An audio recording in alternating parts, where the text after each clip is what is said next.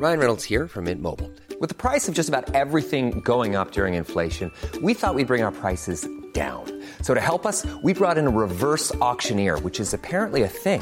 Mint Mobile unlimited premium wireless. Ready to get 30, 30, bit to get 30, bit to get 20, 20, 20, bit to get 20, 20, bit to get 15, 15, 15, 15 just 15 bucks a month. So, Give it a try at mintmobile.com slash switch.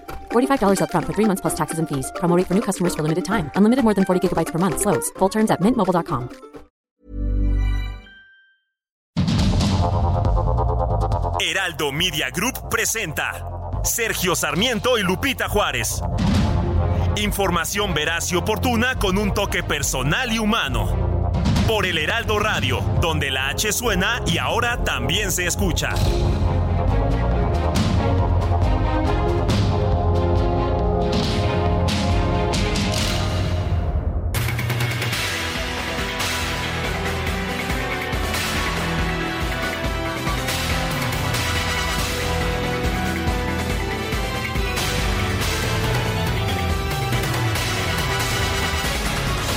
Son las 7 de la mañana en puntísimo de este viernes 28 de julio del 2023. Viernes y pues está muy adelantado el mes, pero no, no es el no es el último día, no es la última semana del mes. De hecho, vamos a tener por ahí un piquito del mes de julio el próximo lunes cuando sea 31 de julio. Pero por lo pronto nosotros ya sabe usted festejamos de igual manera esta pues este viernes, este viernes 28 de julio. Yo soy Sergio Sarmiento. Le doy la más cordial bienvenida a El Heraldo Radio. ¿Por qué? Porque aquí aquí va a estar muy bien informado.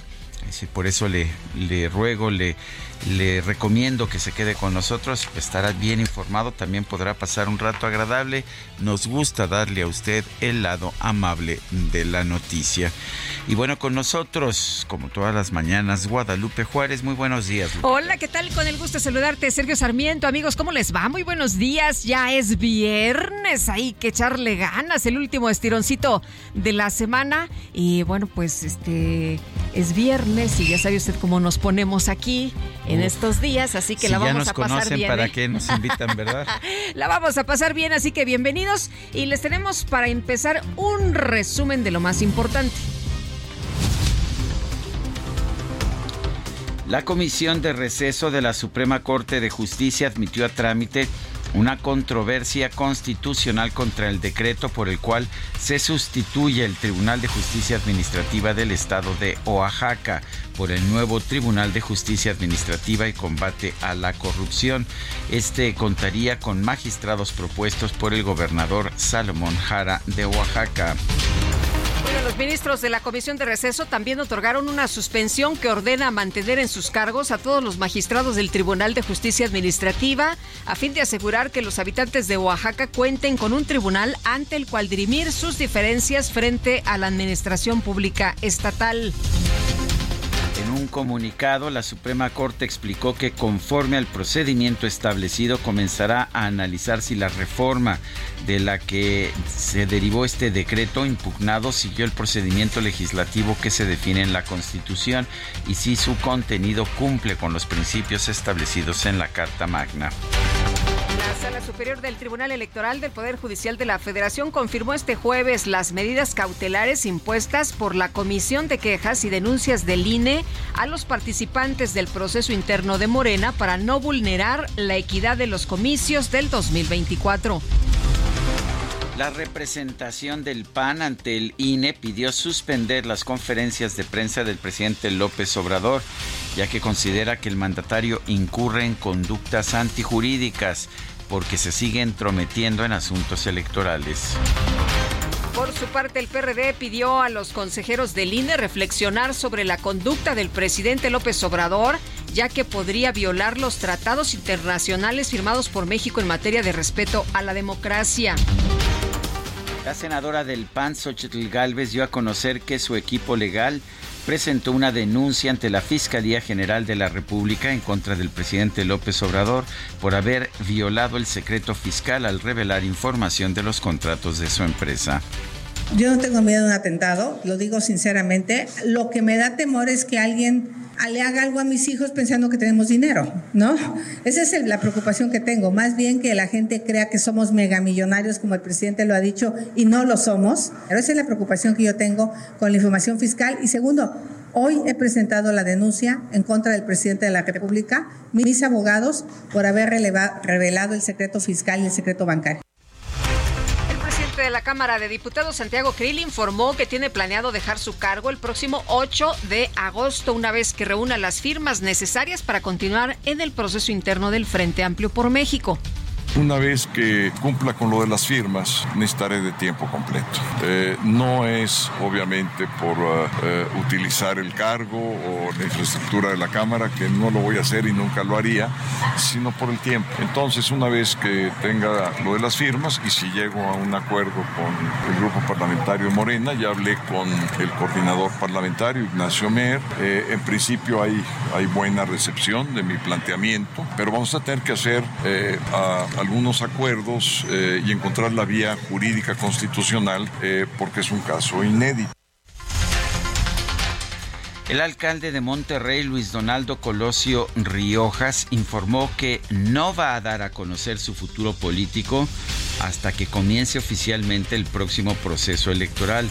Esto después de que el coordinador nacional de Movimiento Ciudadano, Dante Delgado, aseguró que tanto él como el gobernador de Nuevo León, Samuel García, son los gallos de su partido para la presidencia.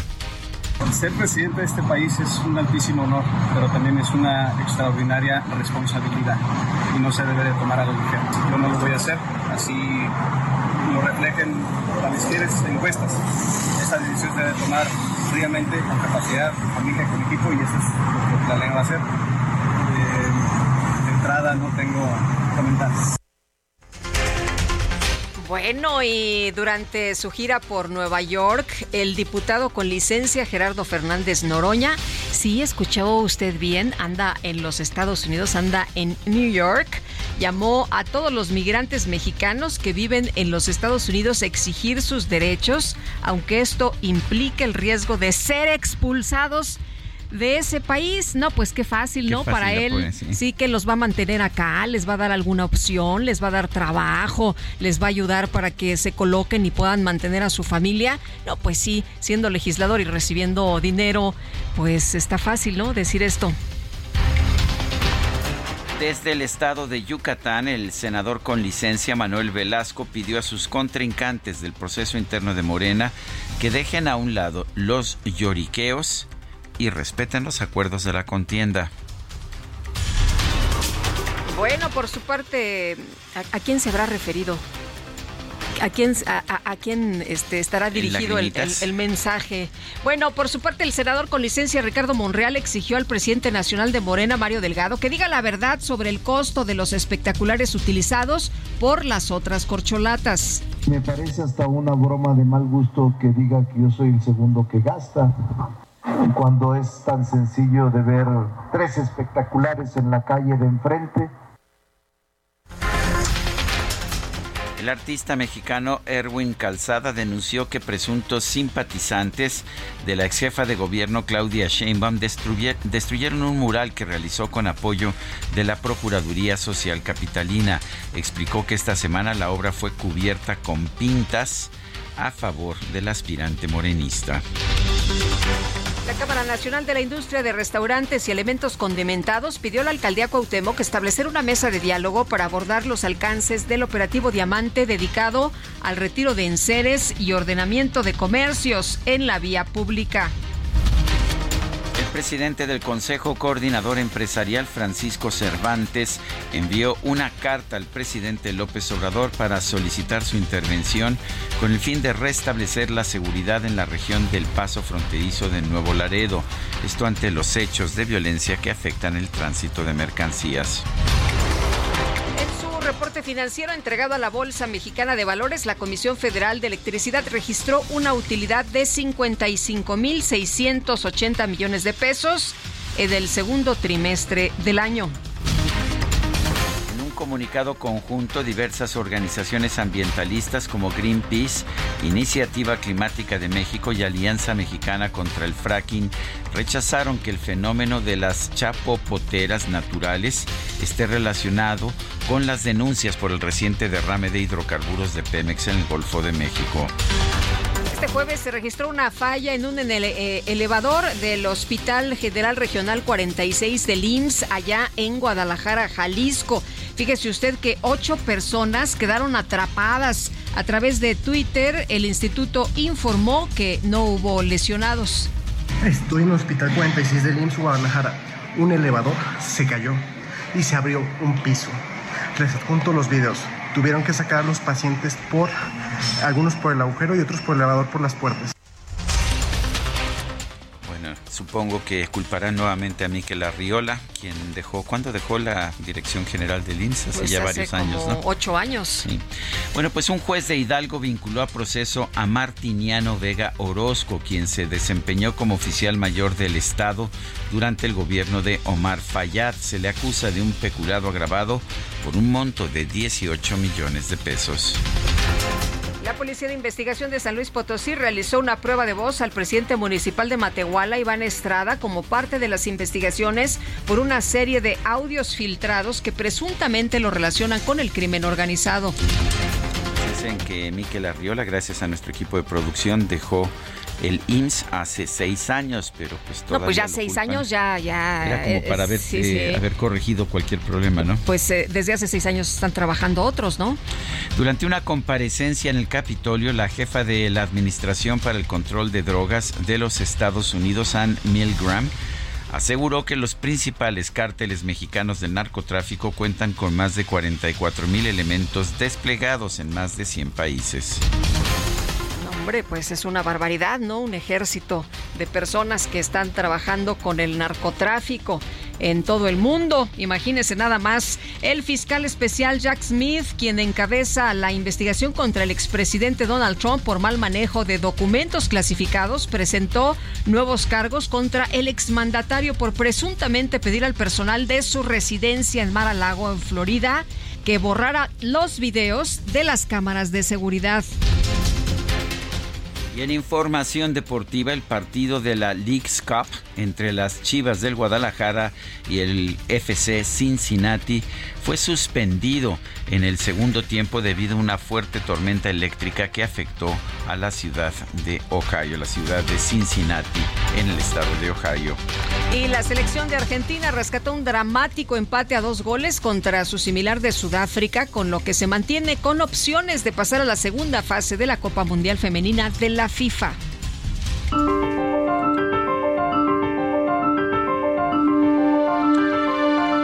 Vamos a la frase, a la frase del día. Para las criaturas pequeñas como nosotros, la vastedad es solo soportable a través del amor. Carl Sagan en la novela Contact.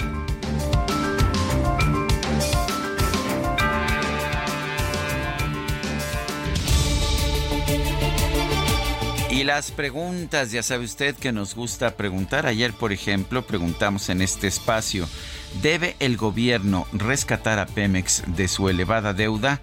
Sí, nos dijo 14%, no 81.6%, quién sabe. 4.4%. Recibimos en total 5.385 votos. La que sigue, por favor. Claro que sí, mi querido DJ Quique ya coloqué en mi cuenta personal de Twitter, arroba Sergio Sarmiento, la siguiente pregunta. ¿Son los problemas del IMSS culpa de gobiernos anteriores? Sí, nos dice 11.5%, no 85.2%, no sabemos 3.2%, en 49 minutos llevamos 1.482 votos destacadas de El Heraldo de México.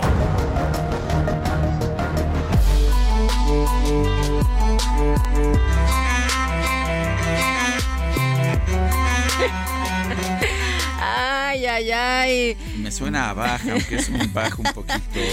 Este. puedo decir? Este. Manipulado. Intervenido. Intervenido. Este, Itzel González, ¿cómo estás? Muy buenos días. Muy buenos días, Lupita, Sergio, queridos destacalovers. Pues es que queríamos escuchar, aunque sea un poquito de música clásica. Y DJ Kike tuvo esta ocurrencia. Así que es viernes y se le permite, por supuesto es que sí. Una de las suites de cello de Bach, pero en una versión electrónica. Una versión alterada. Alterada. Así es, DJ Kike, muy bien esta Es el selección. Preludio del- de la primera suite de cello de Bach. Digo, Pero- nada más por si alguien quiere saber. Por si alguien lo quiere saber, hoy lo íbamos a escuchar y al final otras otras situaciones se presentaron, pero por lo menos un fragmentito aquí en las destacadas esta mañana de viernes nublado aquí en la Ciudad de México. También tenemos mucha información esta mañana, así que comenzamos con las destacadas del Heraldo de México. En primera plana, entrevista categoría aérea 1 en agosto. Autoridades de Estados Unidos pidieron 60 días para dictaminar el caso tras el cierre de la auditoría de junio pasado. País, México, Estados Unidos y Canadá pactan acción contra fentanilo. Van a presentar avances en la próxima reunión de Naciones Unidas. Ciudad de México, Congreso local impulsa ley de protección para el ajolote. Establece sanciones por hasta 10 mil pesos a quien sustraiga especímenes. Estados, trata de personas, migrantes son blanco del crimen. Hay que garantizar su integridad, dice Francisco Garduño. Orbe, dos cárteles mexicanos llegan a medio mundo. La directora de la DEA detalló cómo operan los narcos. Meta Liga MX femenil tienen lluvia de gol. El Apertura 2023 presume el segundo inicio con más tantos de la categoría, con América como el principal animador. Y finalmente, en mercados, reporte del INEGI se genera más empleo formal. Se crearon en junio 419.085 plazas respecto al mes de mayo. Lupita, Sergio, amigos, hasta aquí las destacadas del Heraldo. ¡Feliz viernes! Itzel, muchas gracias. Muy buenos días. Y qué bonito se oye cuando dices feliz viernes. Nos llegó el fin de Nos semana. llegó. Nos Muy bien. escuchamos el próximo lunes. Son las 7 con 16.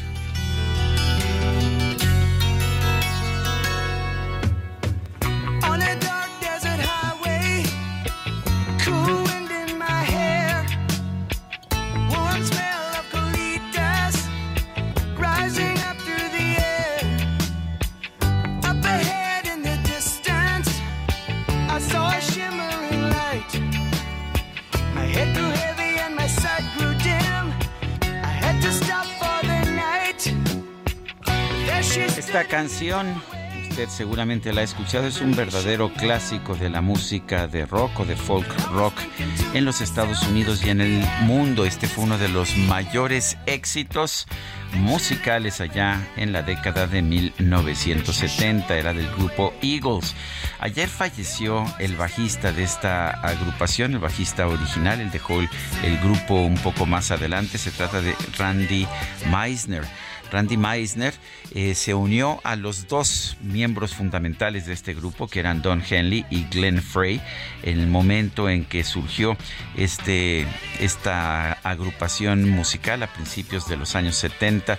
Su bajo sólido, ah, su, su voz también, era siempre hacía, eh, participaba en las armonías vocales de este grupo, eh, fueron parte fundamental de los éxitos que tendría The Eagles. Hoy vamos a estar escuchando a los Eagles, empezando con Hotel California, y vamos a recordar a este, a este hombre, este bajista, eh, Meisner, Randy Meisner, miembro fundador del grupo The Eagles.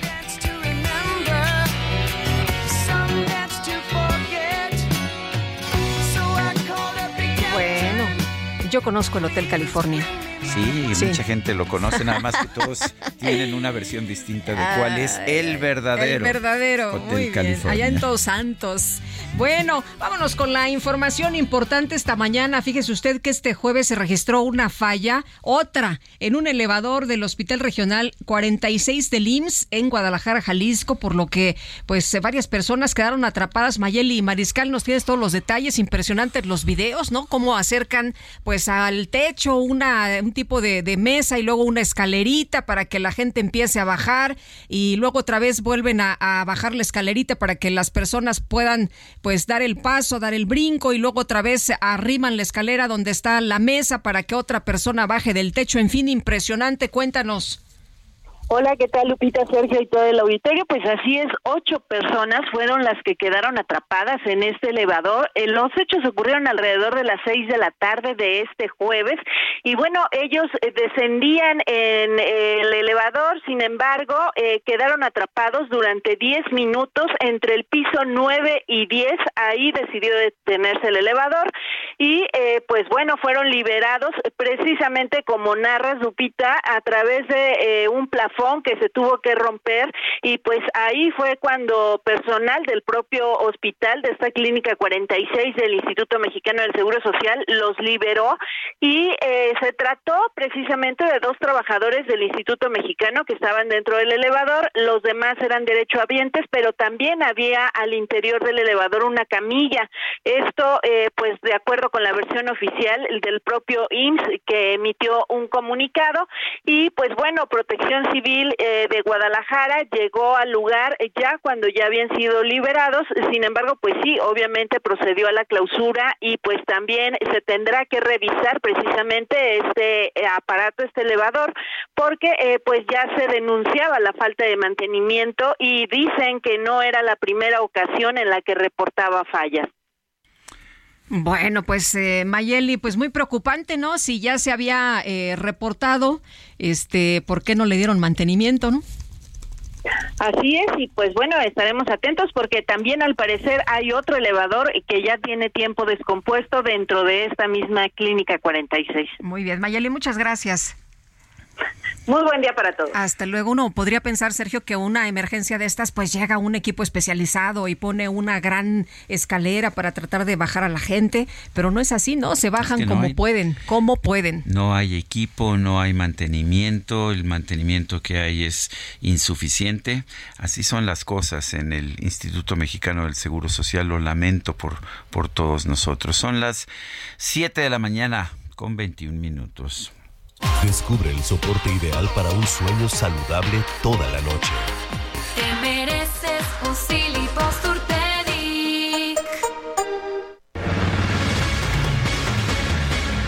Vamos a las calles de la Ciudad de México. Israel Lorenzana, adelante, buen día.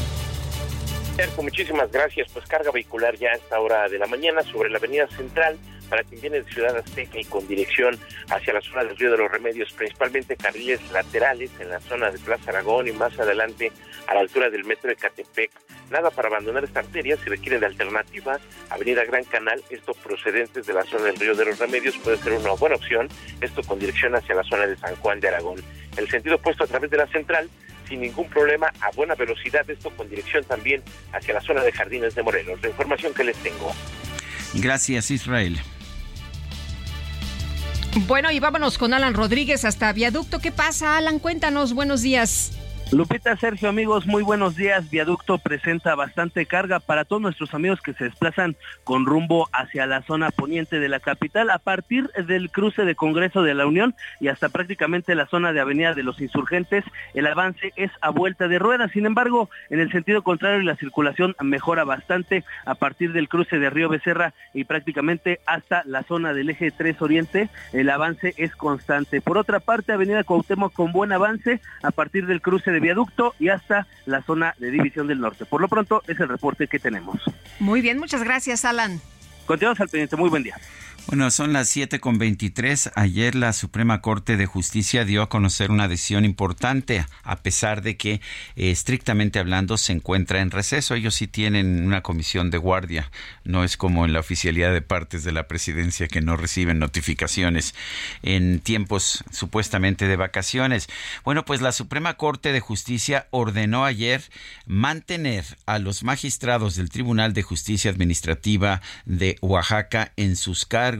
El gobernador de Morena, Salomón Jara, buscaba reemplazar por completo a todo el tribunal para tener un tribunal a modo. La comisión de receso de la Corte, eh, que está formada por dos ministros, los ministros Alberto Pérez Dayán y Alfredo Gutiérrez, eh, señalaron que admitieron parcialmente a trámite una controversia de los integrantes del Tribunal de Justicia Administrativa y concedieron la suspensión de los efectos y consecuencias derivados de los actos combatidos por eh, para que las magistradas y los magistrados continúen en el cargo que les fue conferido. Eso es lo que eh, señala. Por lo pronto no se ha otorgado una suspensión en el tema de, la- de las nuevas designaciones, pero todo esto será eh, investigado, será estudiado ya en la decisión de fondo del tribunal. Vamos a una pausa y regresamos.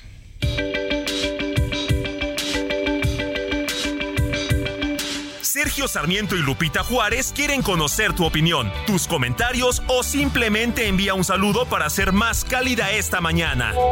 Envía tus mensajes al WhatsApp 55 20 10 96 47.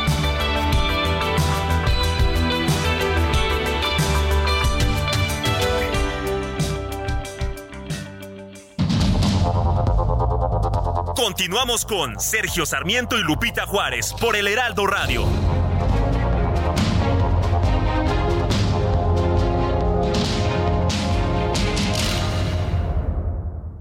Toma un minuto y piensa en tu momento favorito. En tu graduación, por ejemplo. Ahora piensa en todas las empresas que se necesitan para hacerla posible. Las que rentan los salones, las que hacen la comida. Las empresas al comprar y vender entre sí generan economía para miles de familias. CIRT, Radio y Televisión Mexicanas. Voz de las empresas. Consejo de la Comunicación. Fiat Pulse es el SUV que te impulsa a hacer las cosas a tu estilo. Sé parte de la generación que transforma y estrénalo con tasa desde 7.99% más seguro gratis. Fiat, sé único. Visita tu distribuidor Fiat Chrysler. K31.6% sin IVA. Vigencia al 31 de julio de 2023. Consulta fiat.com.mx.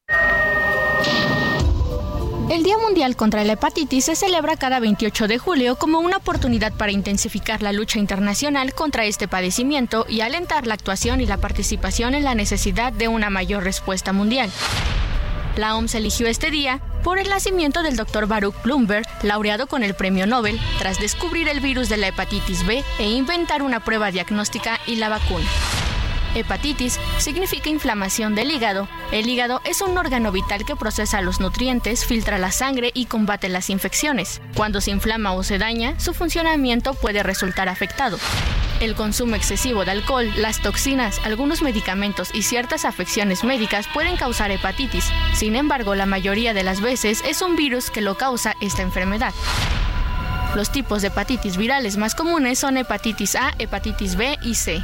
La hepatitis vírica B y C afecta a 325 millones de personas en todo el mundo y causan 1.4 millones de muertes al año. Son la segunda enfermedad infecciosa más mortífera después de la tuberculosis y hay nueve veces más personas infectadas por los virus de la hepatitis B y C que por el VIH.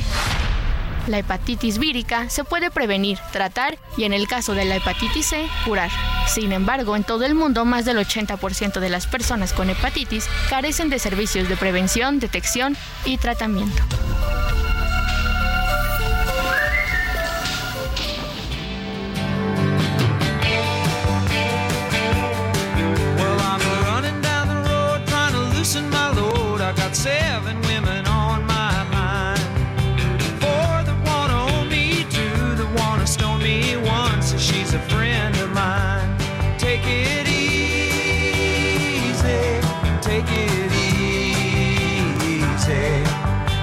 The sound of your own wheels drive you crazy. Lighten up while you still can. Don't even try to understand. Lighten up while you still can. Don't even try to understand. Aliviánate ahora que puedes o mientras puedas. No trates siquiera de comprender. Simplemente encuentra un lugar donde puedas permanecer y tómatela tranquila. Take it easy, es lo que nos dicen los Eagles. Estamos, ah, estamos escuchando esta agrupación porque ayer falleció, falleció el bajista, el bajista original de esta institución. eh, y es un, un hombre que, que contribuyó muchísimo a la música de los Eagles. Randy Meisner, sí, falleció ayer. 26 de julio del 2023 padecía una enfermedad pulmonar obstructiva crónica. Había tenido muchos problemas también de drogas y de bipolaridad, eh, problemas psiquiátricos. Eh, en fin, estamos escuchando a los Eagles esta mañana.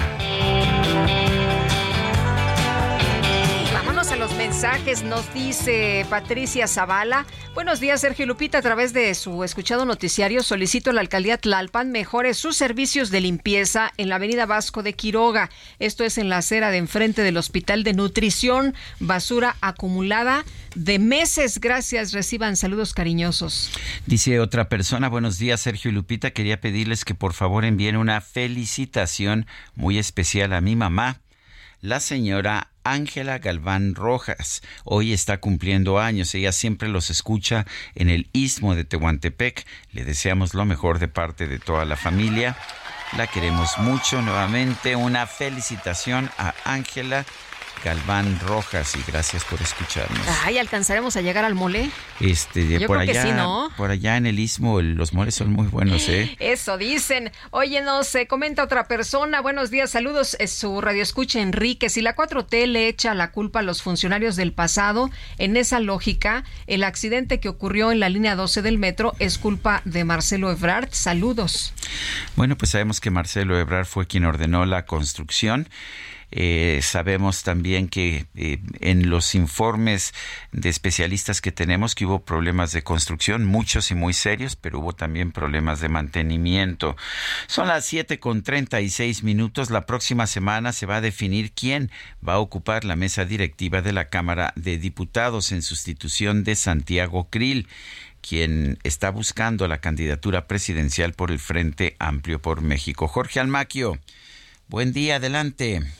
Gracias, Sergio Lupita, amigos. A pesar de que el Instituto Nacional Electoral dio el aval para que legisladores aspirantes a una candidatura no dejen su cargo, la próxima semana se definirá quién ocupará la mesa directiva de la Cámara de Diputados en lo que resta del receso de la 65 legislatura en sustitución de Santiago Cri Miranda, quien busca la candidatura presidencial por el Frente Amplio por México. En entrevista, Cri Miranda informó que ya inició conversaciones con el coordinador parlamentario de Morena, el presidente de la Junta de Coordinación Política, Ignacio Mier, para los acuerdos e institucionales por tratarse de un caso inédito. Aseguró que no tiene ningún problema en dejar el cargo siempre y cuando se quede alguien del PAN en la presidencia de la mesa directiva y se asegure la continuidad de todas las acciones constitucionales presentadas ante la Suprema Corte de Justicia de la Nación. Ya hablé con el coordinador parlamentario, Ignacio Mer. En principio hay, hay buena recepción de mi planteamiento, pero vamos a tener que hacer algunos acuerdos eh, y encontrar la vía jurídica constitucional porque es un caso inédito. Eh, yo no tengo ningún problema en, en hacerlo, siempre y cuando, como he dicho, que quede en la presidencia alguien del PAN. Resaltó que entre los temas que se debe dar continuidad se encuentran la reforma eléctrica, electoral, la militarización del país, el caso del INAI, la cancelación del CONACIT y la financiera rural, entre otros, ya que es responsabilidad del presidente de la Cámara de Diputados darles seguimiento. Aclaró que no se trata de utilizar el cargo o la infraestructura de la Cámara Baja, pero una vez que consiga las 150 mil firmas para continuar en el proceso interno del FAM, requerirá de todo el tiempo para dedicarse por completo a buscar encabezar la construcción del frente. Si todo eso, digamos, tiene solución, yo de cualquier manera, independientemente de los, de los lineamientos, creo que una vez que se obtengan las firmas, el tiempo que se necesita dedicarse, eh, porque es un plazo muy breve para lograr la coordinación del frente, pues lo haría, pero teniendo estas garantías porque primero es mi responsabilidad como presidente de un poder del Estado mexicano. El diputado panista insistió en que la adelantada contienda electoral ya está desbalanceada debido a la intervención permanente del presidente de la República desde su púlpito mañanero y porque hace más de un año los aspirantes de Morena tapizaron el país con espectaculares bardas y utilería electoral en los que han gastado cientos de millones de pesos. Sergio Lupita, amigos, el reporte que les tengo. Buen día. Buen día, Jorge Almaqui. Muchas gracias. Bueno, y la aspirante a la candidatura presidencial de la oposición, Xochitl Galvez, aseguró haber superado las 150 mil firmas, presumiendo sus 200 mil. A través de sus redes sociales, la senadora del PAN hizo un llamado a la comunidad para seguir apoyándola en el proceso que ha incursionado por la alianza del Frente Amplio. Indicó que aún hay tiempo para poder recaudar más firmas, las cuales serán contabilizadas por las dirigencias de la coalición. Antes va por México y bueno, pues cabe recordar que el mínimo solicitado por la oposición fueron 150 mil votos registrados en la plataforma del Frente Amplio, pero bueno, pues Xochitl ayer ya presumía que llevan 220 mil firmas y todavía quedan 12 días ¿eh? para firmar. El PRI celebró los lineamientos que aprobó el Consejo General del Instituto Nacional Electoral para regular, vigilar y fiscalizar los procesos internos del Frente Amplio por México, también el de Morena. Elia Castillo nos tiene toda la información. Adelante, Elia. Muy buenos días, Sergio Lupita. Los saludo con mucho gusto a ustedes y al auditorio. Así es, la dirigencia nacional del PRI que encabeza Alejandro Moreno celebró los lineamientos que aprobó el Consejo General del Instituto Nacional Electoral para regular, vigilar y fiscalizar los procesos internos del Frente Amplio por México y también de Morena, con miras a las candidaturas presidenciales de 2024. Consideró que con ello se fortalece el marco jurídico. El presidente del Comité Ejecutivo Nacional del Tricolor señaló que los lineamientos para regular y fiscalizar los procesos, actos, actividades y propaganda que realizan los aspirantes y los partidos como parte del proceso político para definir a quienes podrían ostentar una precandidatura o candidatura en un futuro previo al inicio del periodo de precampañas dará certidumbre a quien resulte responsable de la construcción del Frente Amplio por México. Recordó que los nuevos lineamientos aprobados por el INE obedecen a la sentencia de la Sala Superior del Tribunal Electoral del Poder Judicial de la Federación con el objetivo de que las actividades en curso tanto de Morena y aliados, así como del Frente Amplio por México, no afecten la equidad en la contienda durante el proceso electoral 2023-2024 que iniciará el próximo 4 de septiembre. En este mismo tema, la fracción parlamentaria de Morena en la Cámara de Diputados, a través del diputado Hamlet García, señaló que estos lineamientos aprobados por el INE son un llamado para legislar sobre procesos inéditos que puedan aplicarse en otro momento. En tanto, el diputado Benjamín Robles, a nombre de la bancada del Partido del Trabajo, se pronunció por legislar de inmediato al respecto, toda vez que acusó al INE de nuevamente dejarlos al margen y buscar suplantarlos. Durante la reunión de trabajo de la Comisión de la Reforma Político Electoral en San Lázaro, el diputado Hamlet García, que también funge como enlace legislativo de Morena en el INE, señaló que eh, hay necesidad de legislar sobre los procesos internos de Morena y del Frente Amplio por México con miras a las candidaturas presidenciales, aunque estas reformas no apliquen para este proceso, pero sí para procesos futuros. Este es el reporte que les tengo. Muy buen día. Buen día, Elia. Gracias, Elia Castillo. Bueno, y el Instituto Nacional Electoral emitió los lineamientos para regular y fiscalizar actividades y propaganda en los procesos políticos. Vamos a platicar con Claudia Zavala, presidenta de la Comisión de Quejas y Denuncias del INE. ¿Qué tal, Claudia? Qué gusto. Muy buenos días. Muy buenos días, Lupita, Sergio. Les saludo con mucho gusto a ustedes y a la audiencia, pues a sus órdenes. Claudia, eh, ¿qué es lo que estamos viendo con estos lineamientos? ¿Se están normando eh, las actividades proselitistas en un periodo que no está contemplado ni en la Constitución ni en las leyes? ¿Eso es lo que están haciendo? Pues una sentencia del tribunal definió que estos procesos políticos eran inéditos y que a pesar a, a, partir de esa premisa en pro de la libertad de las libertades tenía que regularse y tenían que fiscalizarse.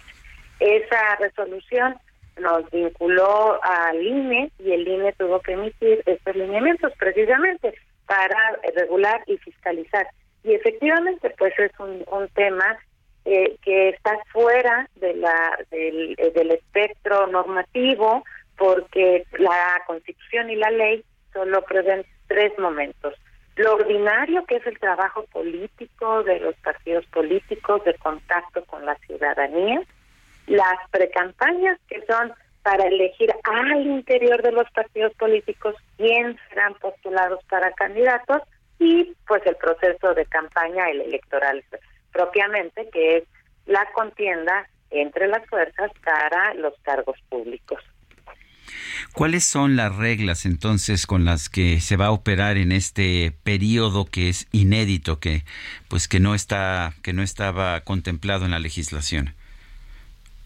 Eh, Primero, gracias, Sergio. Primero, a ver, hay un, un, el INE se tiene que enterar de qué regulación pusieron los partidos, porque el INE no lo sabía. Todo esto era un trabajo al interior de los partidos. Entonces, les pedimos que nos entreguen toda la documentación, toda la convocatoria, todo lo que tenga que ver con estos procedimientos. Segundo, eh, les dimos las reglas para tres cosas fundamentales. Uno, para lo que tiene que ver la fiscalización. Como los partidos están obligados en ordinario a reportar este tipo de gastos que hacen al interior de los partidos, hoy ya les dimos unas cuentas, un apartado específico que tuvimos que hacer en fiscalización para que ahí lo reporten y se concentren. Y les dimos tres días eh, para que puedan reclasificar el gasto. Esta reclasificación es que nos concentre todo lo que habían reportado, porque lo tenían que haber reportado en esta parte de la fiscalización. Señalamos qué tipo de propaganda y cómo debe de ser la propaganda que identifique este tipo de proceso interno para que nosotros también podamos tener este supuesto cuando conozcamos pues las quejas, las denuncias y señalamos que debe tener ese contenido pues para que no haya este algunas em, em, malas lecturas respecto de que eh, esto es un tema eh, ilegal. Entonces le señalamos eso y les ordenamos a su vez que bajaran toda la propaganda que no tiene estas cualidades o que tiene elementos de tipo eh, electoral o que tiene equivalentes que también los definimos en los lineamientos. Y la otra parte fue como servidores públicos reiteramos las reglas constitucionales, no pueden hacer uso de recursos públicos, no pueden utilizar las plataformas de los lugares públicos de, de donde trabajan para poder eh, difundir este tipo, ni a las personas ni, a lo- ni al tipo de procesos. La plataforma, la propaganda gubernamental queda con las características que debe de ser institucional, con los fines de la institución y nada para promover personas o proyectos políticos. Y en el caso de los legisladores hay una particularidad, porque los legisladores, es también definido por el tribunal, tienen una dimensión doble, que es que son servidores del trabajo legislativo, servidores públicos, pero también de contacto con la ciudadanía. En esa medida, pues reiteramos que los servidores públicos no pueden ir a este tipo de eventos en días hábiles y los legisladores podrán asistir siempre y cuando no descuiden sus actividades legislativas, que es el criterio que ha sostenido el Tribunal Electoral. Eh, ¿Qué va a pasar con...? Sí, perdón, sin duda estos lineamientos fue difícil construir justo porque es algo que hicimos específico con ya procesos eh, iniciados y había que normar conservando los valores y principios de nuestro sistema.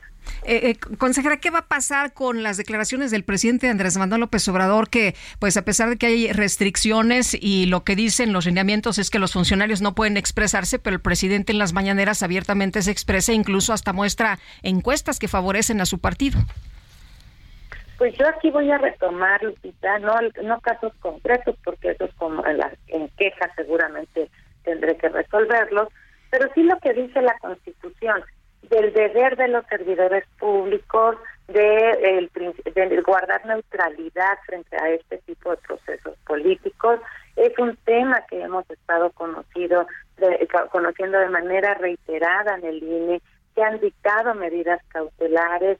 En la última medida cautelar que la comisión conoció, eh, le, le dimos un, un catálogo al presidente de tipos de conductas en las que no se debe incurrir, pero la Constitución es la que lo norma. La Constitución eh, y sobre todo al máximo servidor público de nivel de servidor público en México, eh, pues tiene un deber reportado de neutralidad, porque justo para no desbalancear nada, Los temas de las fuerzas políticas son de las fuerzas políticas.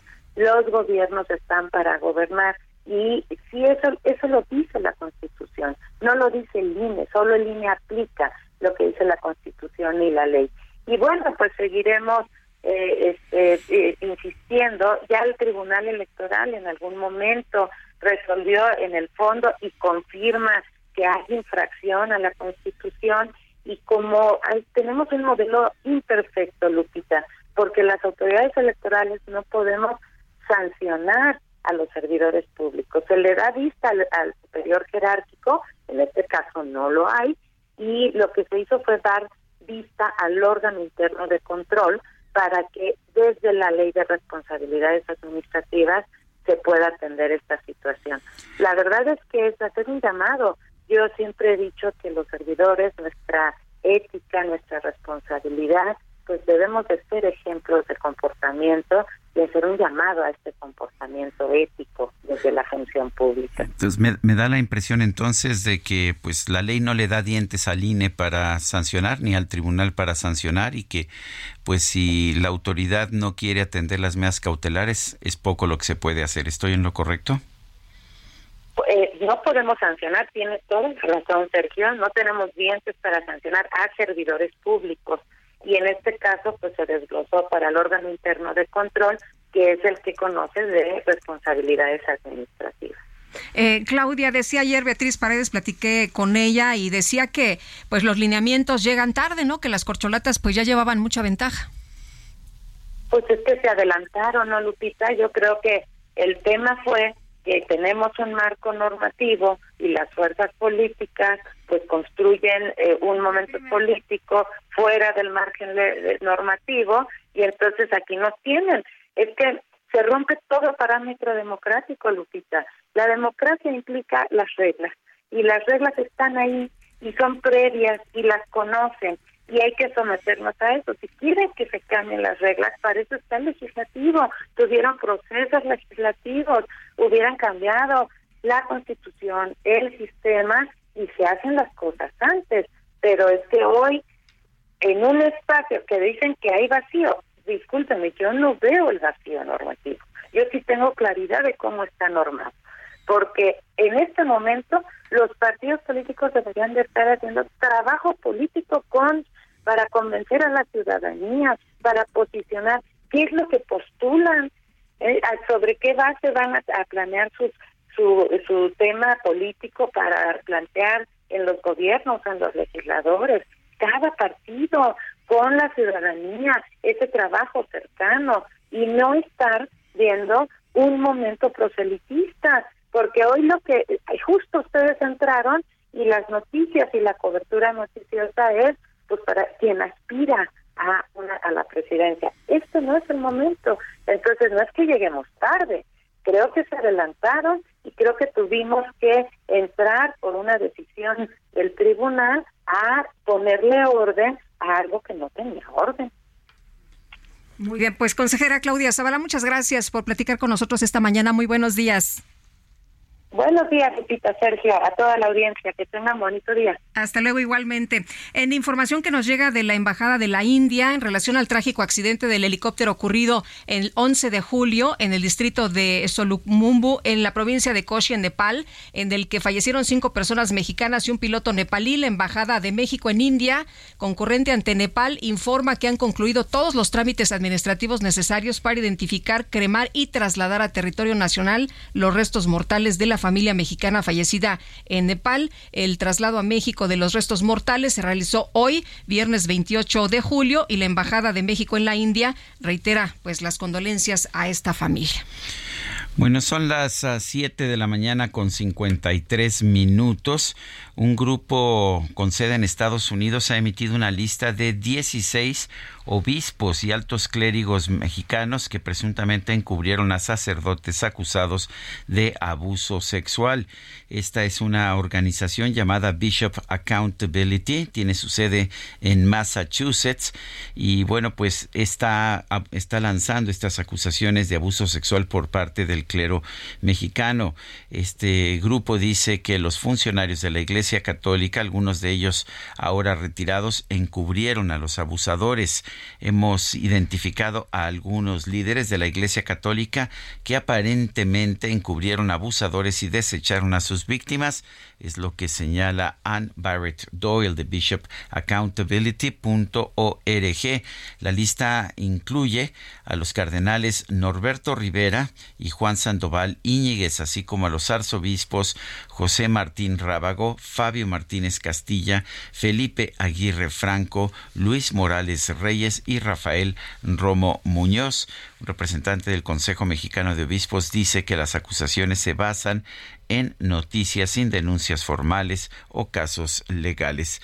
7 con 54, nuestro número de WhatsApp para que nos mande mensajes es el 55 2010 96 47. Repito, 55 2010 96 47. Regresamos.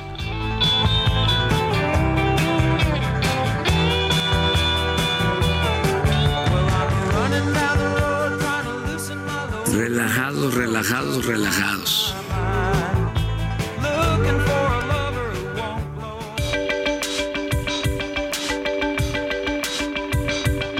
Sergio Sarmiento y Lupita Juárez quieren conocer tu opinión, tus comentarios o simplemente envía un saludo para hacer más cálida esta mañana. Envía tus mensajes al WhatsApp 55 20 10 96 47.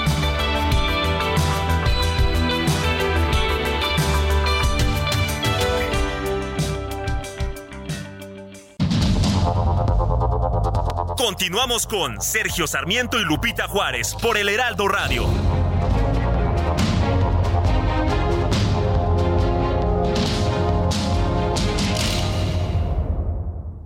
Hola, mi nombre es Paola Flores, soy diseñadora de interiores y te invito a Expo Mueble Internacional, la feria líder de muebles y decoración. La cita es del 16 al 19 de agosto en Expo Guadalajara y con más de 400 expositores encontrarás la mejor calidad y diseño en todo tipo de mobiliario, mueble residencial, exteriores, infantil, de madera, tapizados, todo. El evento no tiene costo, regístrate en expomuebleinternacional.com.mx.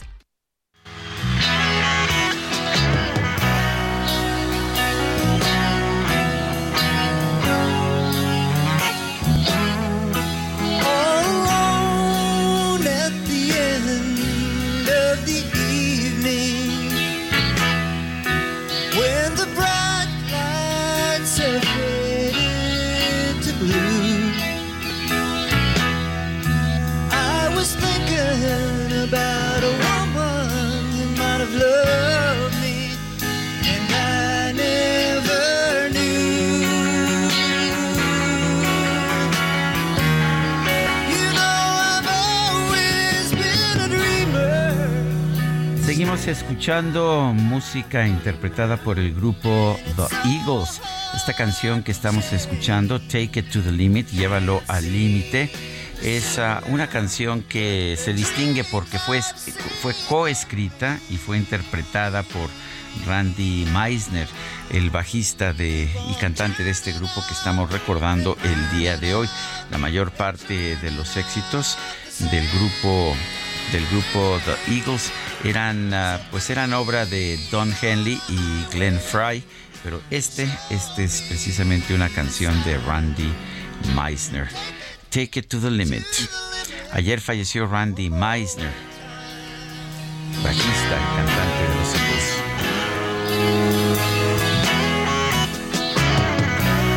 las 8 de la mañana con dos minutos. Y tenemos mensajes, muchas gracias. Dice una persona de nuestro auditorio, hola Lupita y Sergio, eh, nos eh, eh, comenta, soy la señora María Elena de Guadalajara. El IMSS no solo los elevadores están mal, sino que no hay medicamentos, ni siquiera lo más elemental. Estuve internada en urgencias del Hospital 46, desde este donde decíamos que falló el elevador.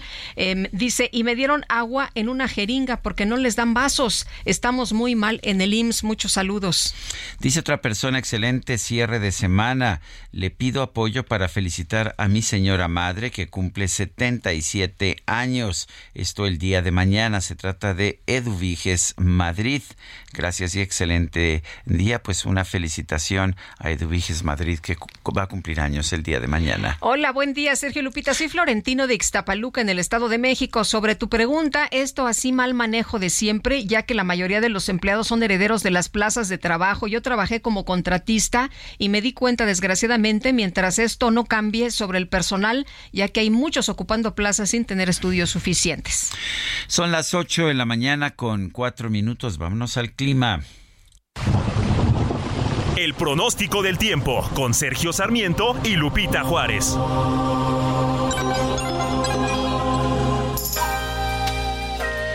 Javier Rodríguez, meteorólogo del Servicio Meteorológico Nacional de la Conagua. Buen día, ¿qué nos tienes?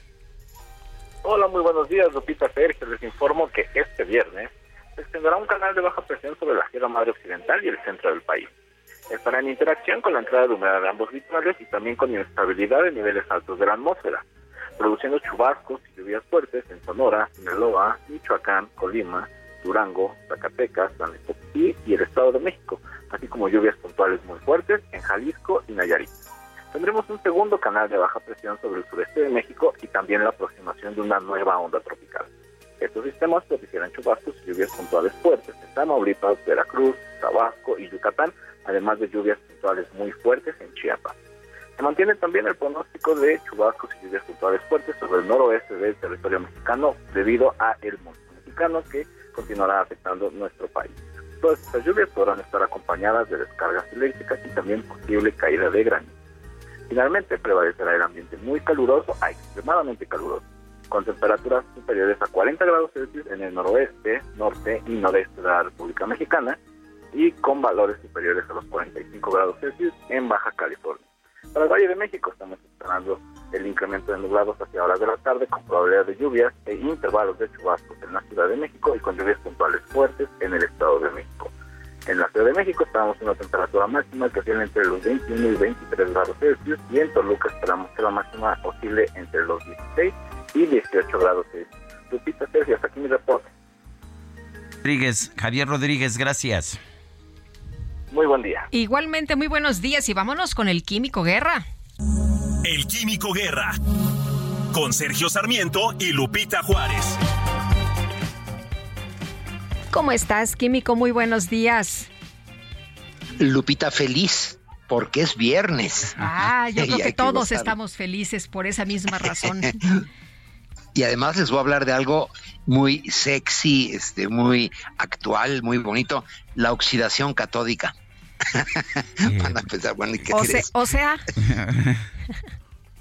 o sea, bueno, no, no es nada así extraño. Cuando vemos una pila, ¿no? Una, una batería, ya ven que tiene un ánodo y un cátodo, ¿no? El ánodo es el positivo, de donde tiene el signo de más, y el, cátodo es normalmente la parte plana de la, de la pila. Bueno, resulta precisamente que la oxidación catódica, o sea, cuando se oxida la parte negativa, eh, esto es lo que le quita vida a la batería, lo que hace que después de un tiempo, pues ya no cargue, ¿verdad? Que vaya disminuyendo cada vez eh, más eh, su capacidad de cargarse. Pues fíjense que avances en la investigación de esta oxidación catódica dispara la capacidad de guardar carga en las baterías de ion litio eh, por una magnitud, o sea, 10 veces más. Científicos de tres universidades y un instituto de investigaciones eléctricas han logrado un avance notable en la comprensión y superación de las dificultades asociadas a los materiales de cátodo ricos en níquel. El problema aquí no es el litio, sino el níquel, ¿verdad? Eh, las participaron las universidades de, fíjense, de Birmingham, Cambridge, Warwick y la institución Faraday en Didcot, todas en el Reino Unido, y usando modelos con supercomputadoras en diferentes de esas universidades y coordinados por el doctor Andrew J. Morris en Birmingham, se logró un avance verdaderamente espectacular que se publica el día de hoy. Es una noticia fresquecita, pero va a ser una verdadera revolución en la capacidad que tienen las baterías de guardar carga. Sergio Lupita, lo que hoy en día, pues sabemos que tenemos que cargar diario el celular, que tenemos a veces dos o tres veces al día, si hacemos muchos zooms o lo usamos mucho con música, etcétera. Bueno, pues ahora lo vamos a tener que hacer una vez al año. Esa es la gran diferencia.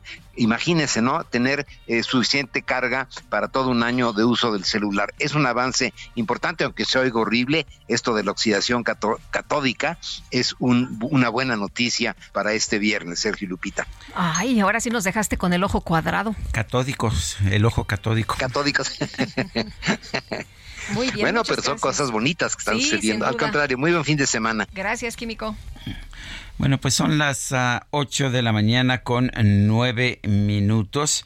Ha sido vinculado a proceso el exoficial mayor del estado de Hidalgo durante el gobierno de Omar Fayad. Se le vincula ah, por el delito de peculado agravado. Eh, el- se trata de Martiniano D.O. Esto es lo que señala la Procuraduría General de Justicia del Estado de Hidalgo. Se le imputan hechos ocurridos en enero del 2022 al solicitar a la Secretaría de Finanzas en la anterior administración autorización de recursos económicos por 18 millones 248 mil 606 pesos para adquirir 34 mil 358 litros de crema quirúrgica antiséptica con activo eh, activo particular programado para detectar, seleccionar y neutralizar todo tipo de virus, bacterias, hongos, esporas y microbacterias. Esto es con la finalidad de atender la contingencia de salud pública por la por el COVID-19. Sin embargo, a pesar de que había un contrato y el recurso fue pagado a la empresa Remaco Servicios Empresariales, la crema no ingresó al patrimonio del Estado y por eso se dio origen a la investigación. Ahora se está pues está procesando a este exoficial mayor, se le acusa de peculado agravado por este faltante de pues de gel, de gel para las manos. Ay, bueno. Oye, y los familiares de los normalistas desaparecidos de Ayotzinapa están enojados con la negativa de las Fuerzas Armadas para dar toda la información del caso, en un hecho que llevó a la salida del GIEI, como ya sabemos, que dieron un último informe. Y vamos a platicar con Antonio Tizapa, él es padre de Jorge Antonio Tizapa. Don Antonio, gracias, como siempre, por tomar nuestra llamada. Muy buenos días. No, muchas gracias a ustedes también por, por siempre estar al pendiente ¿no? de lo que de lo que sucede allá, allá en México, ¿no? Y gracias también por, por hacerme la llamada. Eh, don Antonio, el presidente dijo ayer que no es cierto que la Marina y la Defensa pues no estén ayudando en el caso de la desaparición de los 43 normalistas de Ayotzinapa. Dice que la Sedena y la Marina están apoyando en este caso. Ah, yo creo que si estuviesen apoyando ya estuviéramos, ya, ya, ya eh, estuviésemos enterados dónde están nuestros hijos, para dónde se los llevaron. Y como no es así, o sea, no están ayudando ah, en, la, en la investigación ambos, Marina y militares.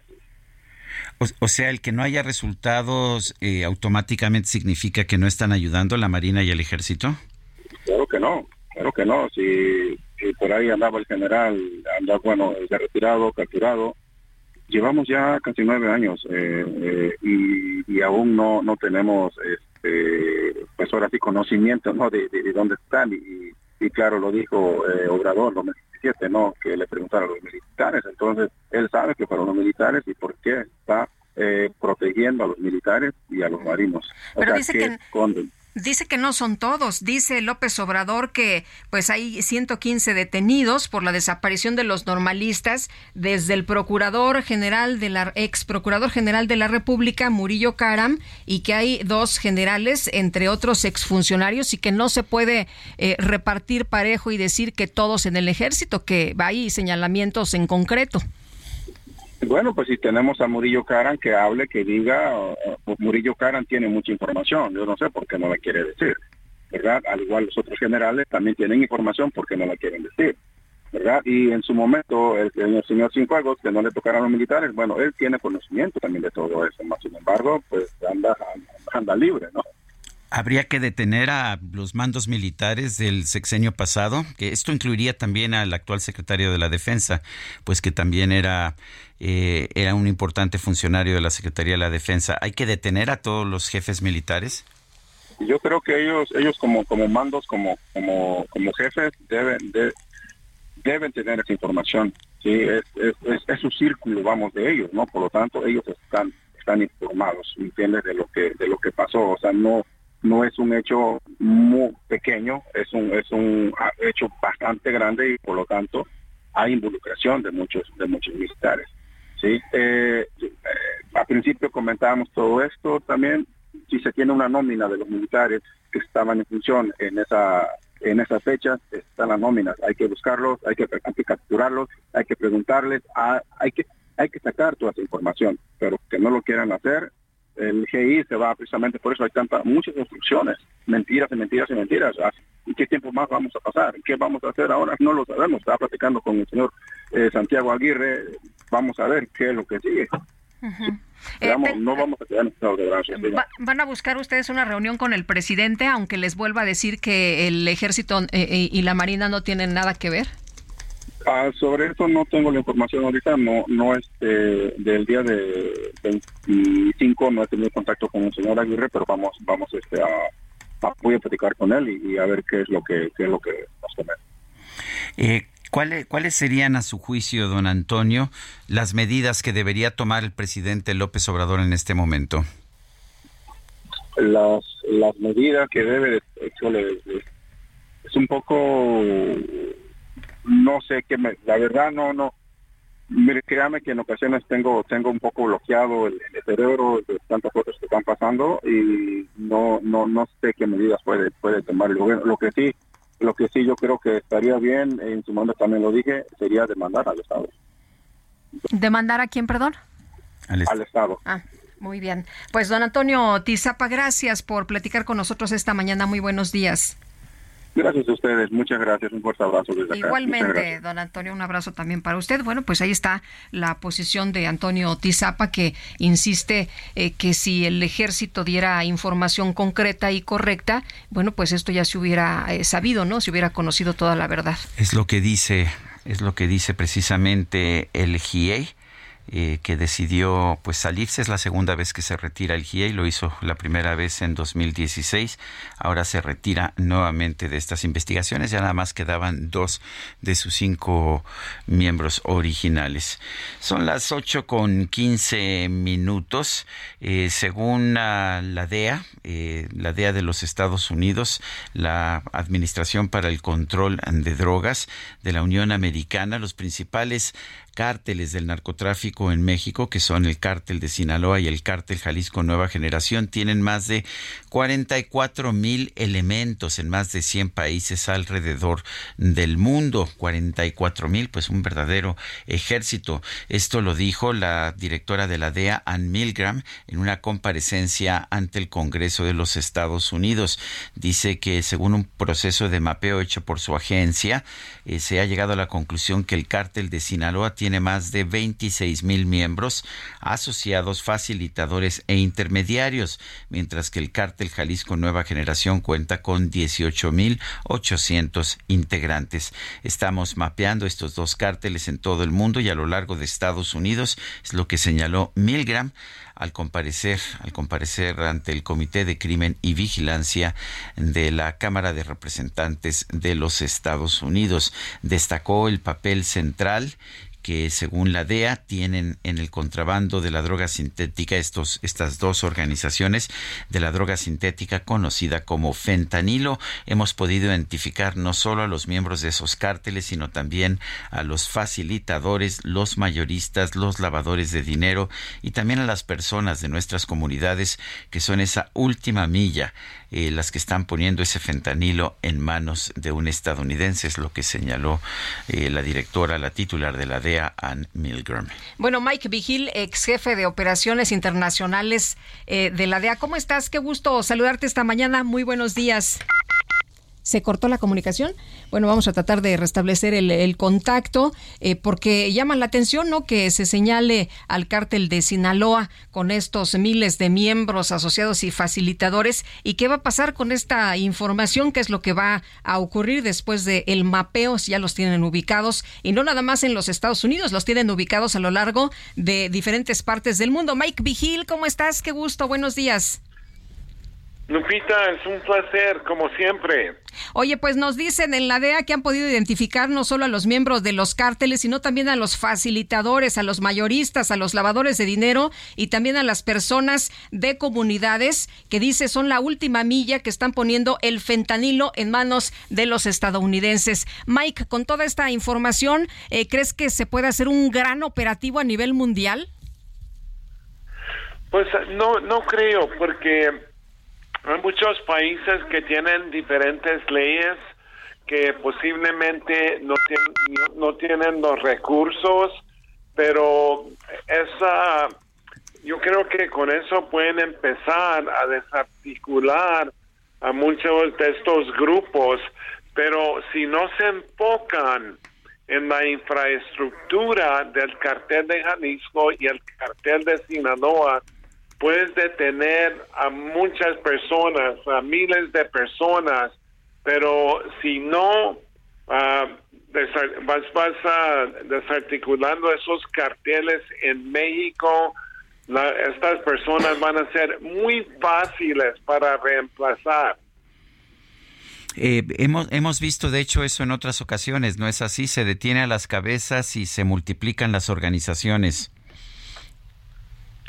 Sí, se necesita de desarticular toda la infraestructura de estos dos carteles, porque aquí en los Estados Unidos, por ejemplo, hace unos cuantos años que detuvieron como 600 elementos supuestamente del cartel de Jalisco, pero eso no tuvo nada de impacto contra del cartel.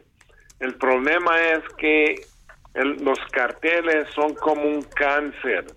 Puedes cortar un pedacito, pero siguen funcionando y se van amplificando como especialmente el cartel de Sinaloa, que ahora opera en seis de los siete continentes. No operan en el, en el continente de Antártica porque nadie vive ahí.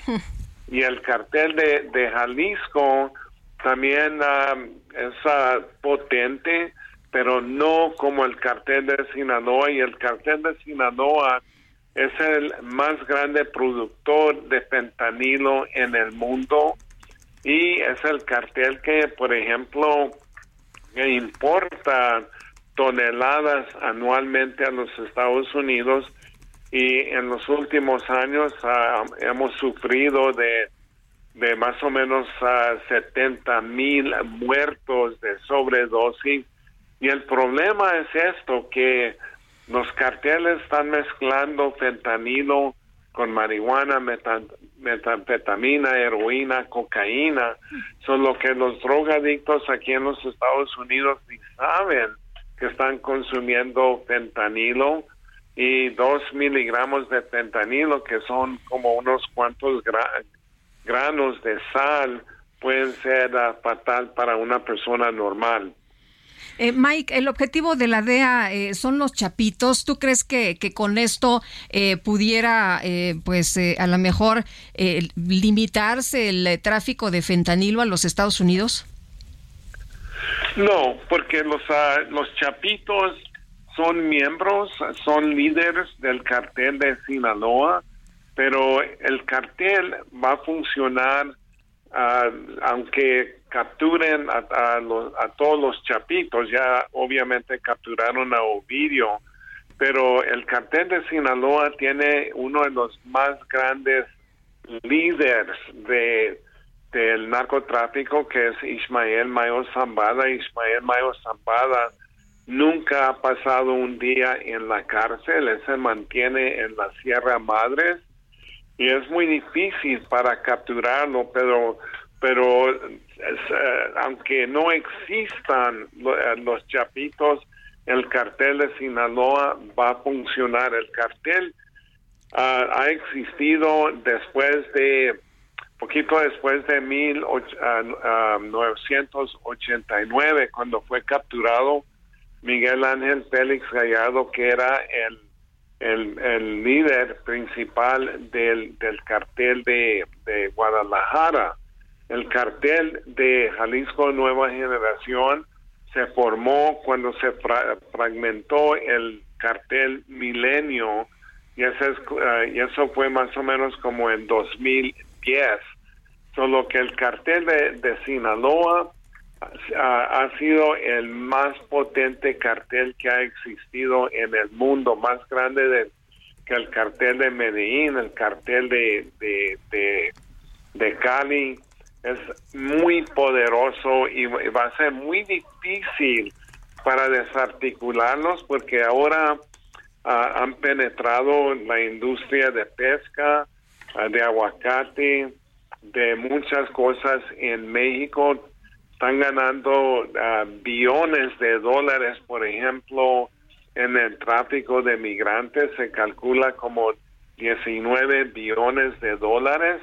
Aparte de eso, la política de abrazos y no balazos no está funcionando. Se necesita de cambiar eso si va a haber un impacto en, en estos dos carteles y más que existen en México.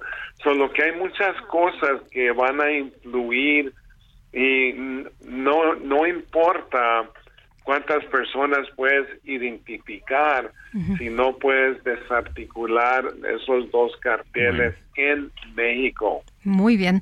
Pues Mike, como siempre, apreciamos mucho que puedas platicar con nosotros. Buenos días. Buenos días, muchas gracias a ustedes. Gracias. Hasta luego. Son las 8 con 24. Regresamos en un momento más.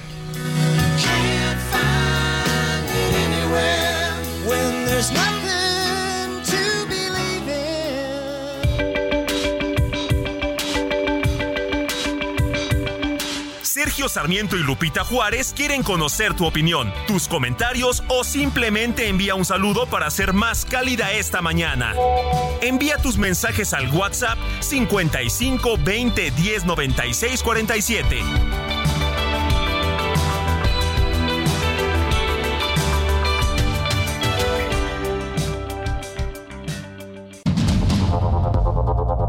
Continuamos con Sergio Sarmiento y Lupita Juárez por el Heraldo Radio.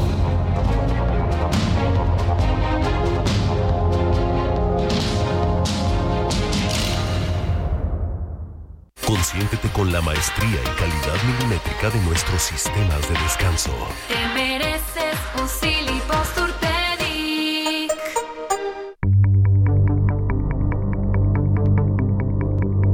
Jaque Mate con Sergio Sarmiento.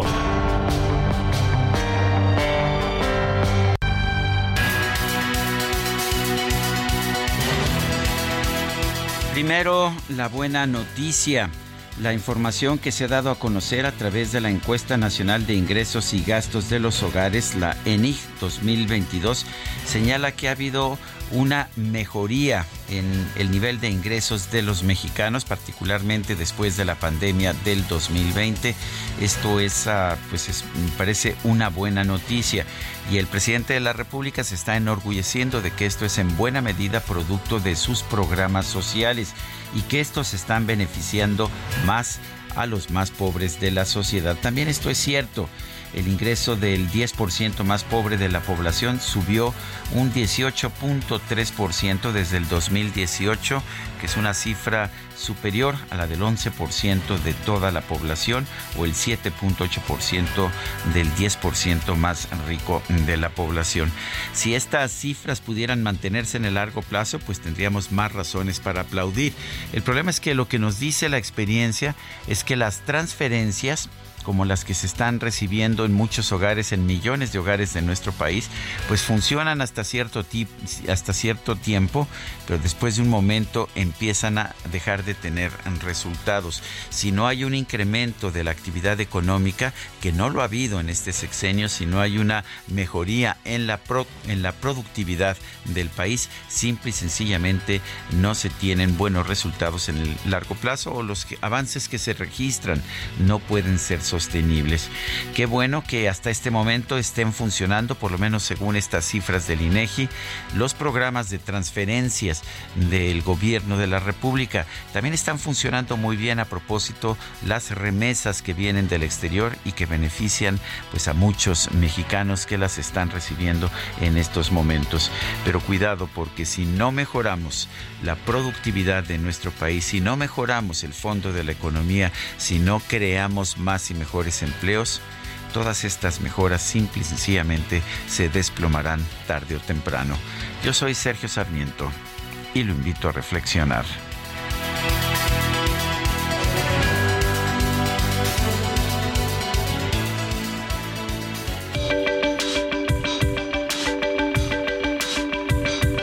Para Sergio Sarmiento, tu opinión es importante. Escríbele a Twitter en arroba Sergio Sarmiento.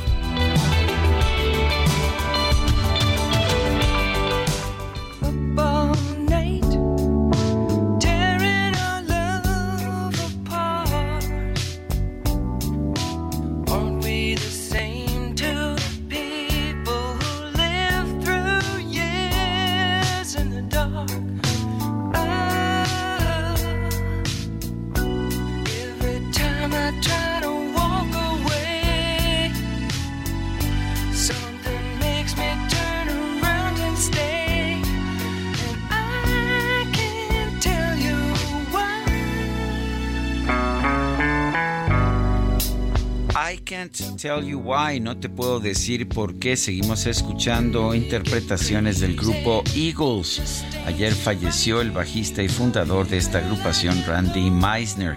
Falleció de una enfermedad o pulmonar obstructiva crónica, lo estamos recordando esta mañana. Why? Why? You can tell me why. No, no te puedo decir por qué, eso es lo que dice precisamente la canción. Ah, o sea que tendrás ¿por que adivinar. No, bueno. Vámonos a los mensajes. Buenos días, Sergio Lupita. Yo opino que el accidente de la línea 12 del metro no es culpa de Marcelo, más bien es de él o los encargados de surtir refacciones y herramientas a los obreros de mantenimiento. Como sucede actualmente, yo viajo en metro y ahí mismo en las instalaciones hay información de los trabajadores que no hay eco a sus peticiones de herramientas y refacciones, es lo que nos dice Raúl. Dice otra persona, buenos días Lupita, somos tus legítimos seguidores. Ojalá puedas mandarnos saludos a los PDI de Estado de México. Soy el PDI, Benjamín Andrade. Gracias. Policía de investigación. Así, Sí. bueno. Bueno, pues muchos saludos a todos nuestros cuates allá en el Estado de México, a los PDIs de eh, esta entidad y en especial a don Benjamín Andrade. Un abrazo. Bueno, Adelante, Amy Shehoa, Amy Shehoa dice que sea hermoso y tranquilo este viernes en vez de solucionar problemas, los problemas primero y buscar a los culpables después. Llevamos cinco años con un gobierno que busca culpables y resuelve nada. Lo único que han logrado es que veamos que no tenemos mecanismos sociales reales para obligarlos a cumplir ni la más mínima exigencia legal. ¿Cómo le hacemos para meterlos en vereda cuando los primeros que deberían obligar al cumplimiento de las leyes están todos coludidos y sumisos? Ahí se queda de tarea. Saludos cariñosos. Bueno. Oye, y de acuerdo con eh, información de los padres de María Fernanda, esta joven que pues está desaparecida allá en Berlín, en un comunicado dicen queremos expresar nuestro agradecimiento por el apoyo brindado tanto a nivel nacional como internacional, así como parte de la comunidad en Berlín en la búsqueda de María Fernanda. Deseamos informar que actualmente nos encontramos en contacto con las autoridades de la policía encargadas del caso en Alemania, quienes mantienen la línea de investigación abierta y continúan con la búsqueda. También queremos destacar que hemos establecido comunicación con las autoridades mexicanas en Alemania, específicamente en la sección consular y en la Embajada de México, para recibir el apoyo necesario en esta situación delicada. Y bueno, pues eh, hasta el momento es la información que, que dan a conocer. Dicen que eh, para respetar la privacidad de la familia y no entorpecer las investigaciones, es importante que ciertos elementos del caso permanezcan reservados. Bueno, y el presidente municipal de Matehuala, Iván Estrada Guzmán, fue detenido y presentado ante la Fiscalía, ante la Fiscalía General del Estado. Eh, y dice, dice el presidente municipal de Matehuala que le pidieron hacer algunas pruebas de voz y después se retiró dice que él insistió en su, su inocencia. Eh, seguiremos dando la cara cuantas veces la fiscalía nos lo requiera. Simplemente fue un desahogo de pruebas, fueron algunas grabaciones, yo estoy tranquilo. La verdad es que nunca fui notificado, yo estaba esperando la notificación, finalmente se me acercaron y me pidieron que me presentara y así lo hice. El presidente municipal de Matehuala, San Luis Potosí, ha sido ligado a un grupo criminal a través de unas supuestas grabaciones y pues aparentemente la fiscalía lo que quería era determinar si él se trataba precisamente de esta persona que ha sido involucrada con el crimen organizado. Y desde la conferencia de prensa que se lleva a cabo en Nayarit, el presidente López Obrador aseguró que su gobierno llegará hasta las últimas consecuencias para encontrar y castigar a los asesinos del periodista Luis Martín Sánchez Íñiguez, corresponsal de la jornada en ese estado. Vamos a escuchar. La Fiscalía está trabajando de manera coordinada con las autoridades de Nayarit. Se va avanzando en conocer lo sucedido y desde luego eh, encontrar a los responsables de este homicidio muy lamentable. Y no puedo dar más información porque se está en proceso de investigación, solo el compromiso, lo que me solicitas, de que vamos a llegar hasta las últimas consecuencias, que vamos a, a seguir trabajando en la investigación para esclarecer lo sucedido. Acerca de que esto no se repita, pues es nuestra responsabilidad el garantizar la paz, la tranquilidad. En el caso de Nayarit, desde hace algún tiempo, pues eh, hemos podido avanzar para frenar, para detener la incidencia delictiva. Bueno, pues ahí lo que dice el presidente López Obrador. Eh, tengo conmigo un volumen que se llama Dinámicas de la Pobreza en México, es de Graciela Teruel, lo publica el Centro de Estudios Espinosa Iglesias. La autora es directora de la División de Estudios Sociales de la Universidad Iberoamericana de la Ciudad de México. Y bueno, pues yo quiero agradecerle, doctora Teruel, el haber tomado eh, nuestra llamada. De hecho, ayer mismo el presidente de la República decía que ha habido una disminución de la pobreza gracias a sus programas sociales. Sé que este libro es anterior, pero cuéntenos, ¿cómo ha visto usted la evolución de la pobreza en México en los últimos tiempos? Sí, con mucho gusto, Sergio. Eh, buenos días a, a ti, a tu auditorio, Lupita. Hola, ¿qué tal? Eh, Buenos días, mira. doctora. Ah, Buenos doctora, días. no sé si esté en, en altavoz, pero si está en altavoz se pudiera colocar directamente el teléfono, por si no la oímos con mucho, con mucho, eh, muy hueca, sí. A ver, eh, ¿ahí se oye mejor? Sí, se oye bastante mejor. Adelante, doctora. Perfecto. Mire, eh, normalmente si uno pudiese trazar como una línea de tendencia en las cifras de la pobreza en los últimos 30 años, veríamos que básicamente eh, las cifras no han cambiado. A veces suben, a veces bajan, pero la tendencia es prácticamente eh, la misma.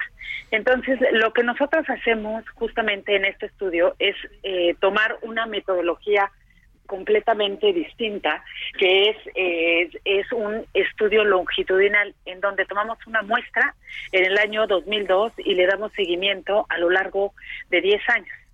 Eh, de esta manera podemos ver realmente una película de la pobreza.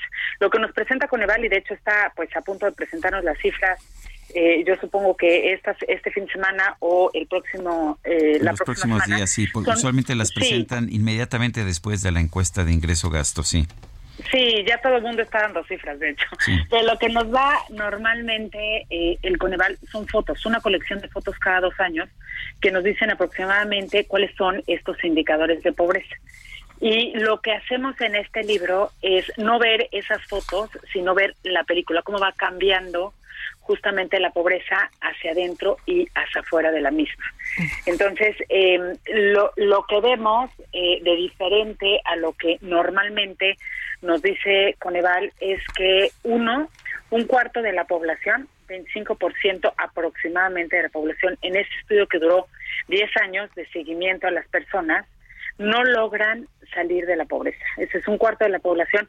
Siempre se encuentran permanentemente, estructuralmente, en estadios de pobreza. Eh, un 50% de la población es gente que entra y sale de la pobreza.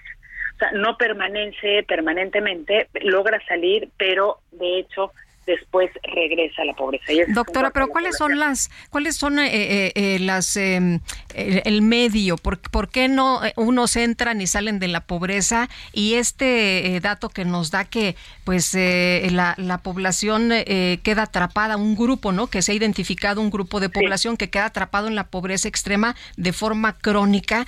Eh, ¿Por qué? ¿Por qué ocurre esto? ¿Qué es, qué es lo que pasa? ¿Qué es lo que no deja salir a las personas o moverse, por lo menos? Mira, eh, yo te podría decir que la mejor política social es la política económica y que es de hecho lo que estamos viendo ahorita y vamos a ver ya cuando se confirmen las cifras oficiales de Coneval. Para realmente salir permanentemente de la pobreza se requieren eh, salarios suficientes, salarios dignos que permitan mantener eh, un nivel de vida. Entonces, lo que vemos, por ejemplo, con este cuarto de la población que permanentemente se encuentra en ese estadio de, pobreza crónica, así le llamamos eh, en el libro, es justamente gente que le hace falta todo. Le hace falta no solo acceso a una buena alimentación, acceso a un sistema de salud eh, cuando se enferma, acceso al sistema educativo eh, de los hijos, acceso a una seguridad social, tiene eh, muy probablemente, como lo vemos en el libro, también temas relacionados con la infraestructura física de los lugares donde viven, alumbrado, eh, desagüe, etcétera.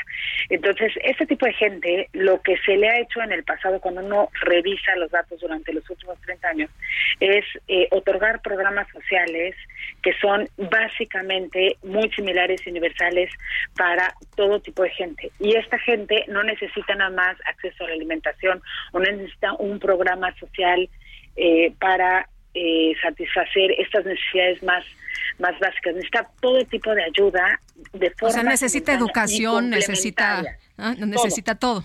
Sí, necesita todo y es por eso que no logran salir, porque lo que han recibido eh, en el pasado es, por ejemplo, un programa, eh, el típico POP, el, pro- el Progresa Oportunidades Prospera, que sí tenía un componente de transferencias condicionadas para ayudar a la alimentación y tenía un componente de beca, pero le faltaba absolutamente todo lo demás. Entonces era, sí era una ayuda, una ayuda importante, pero que no iba a lograr cambiar estas condiciones más de fondo. Entonces, este tipo de, de subpoblaciones, que les llaman la población que está en pobreza crónica, necesita una colección de intervenciones y de programas que ayuden a subir ese piso de donde se encuentra. Eh, y luego está esta otra eh, población que efectivamente entra y sale de la pobreza eh, y la pobreza está relacionado con temas económicos, con temas de salarios, con temas, por ejemplo, de seguros de desempleo. Es gente que eh, cae en la pobreza a pesar de que ya había salido y tiene satisfecho todos sus derechos, sus derechos sociales, pues porque o pierde el empleo o tiene eh, un evento relacionado con una muerte, eh, tiene un cambio drástico en los ingresos, los recursos eh, del hogar y entonces vuelve a caer en la, en la pobreza. Entonces el tipo de, de políticas que requieren eh, la gente que está en esa en ese en esos estadios que le llamamos en el libro pobreza transitoria o eh, pobreza más permanente, aquellos que logran estar más tiempo en pobreza que no, eh, pues son eh, programas relacionados con amortiguar los cambios en los ingresos, relacionados, por ejemplo, con seguros de desempleo eh, y ese tipo de, de intervención.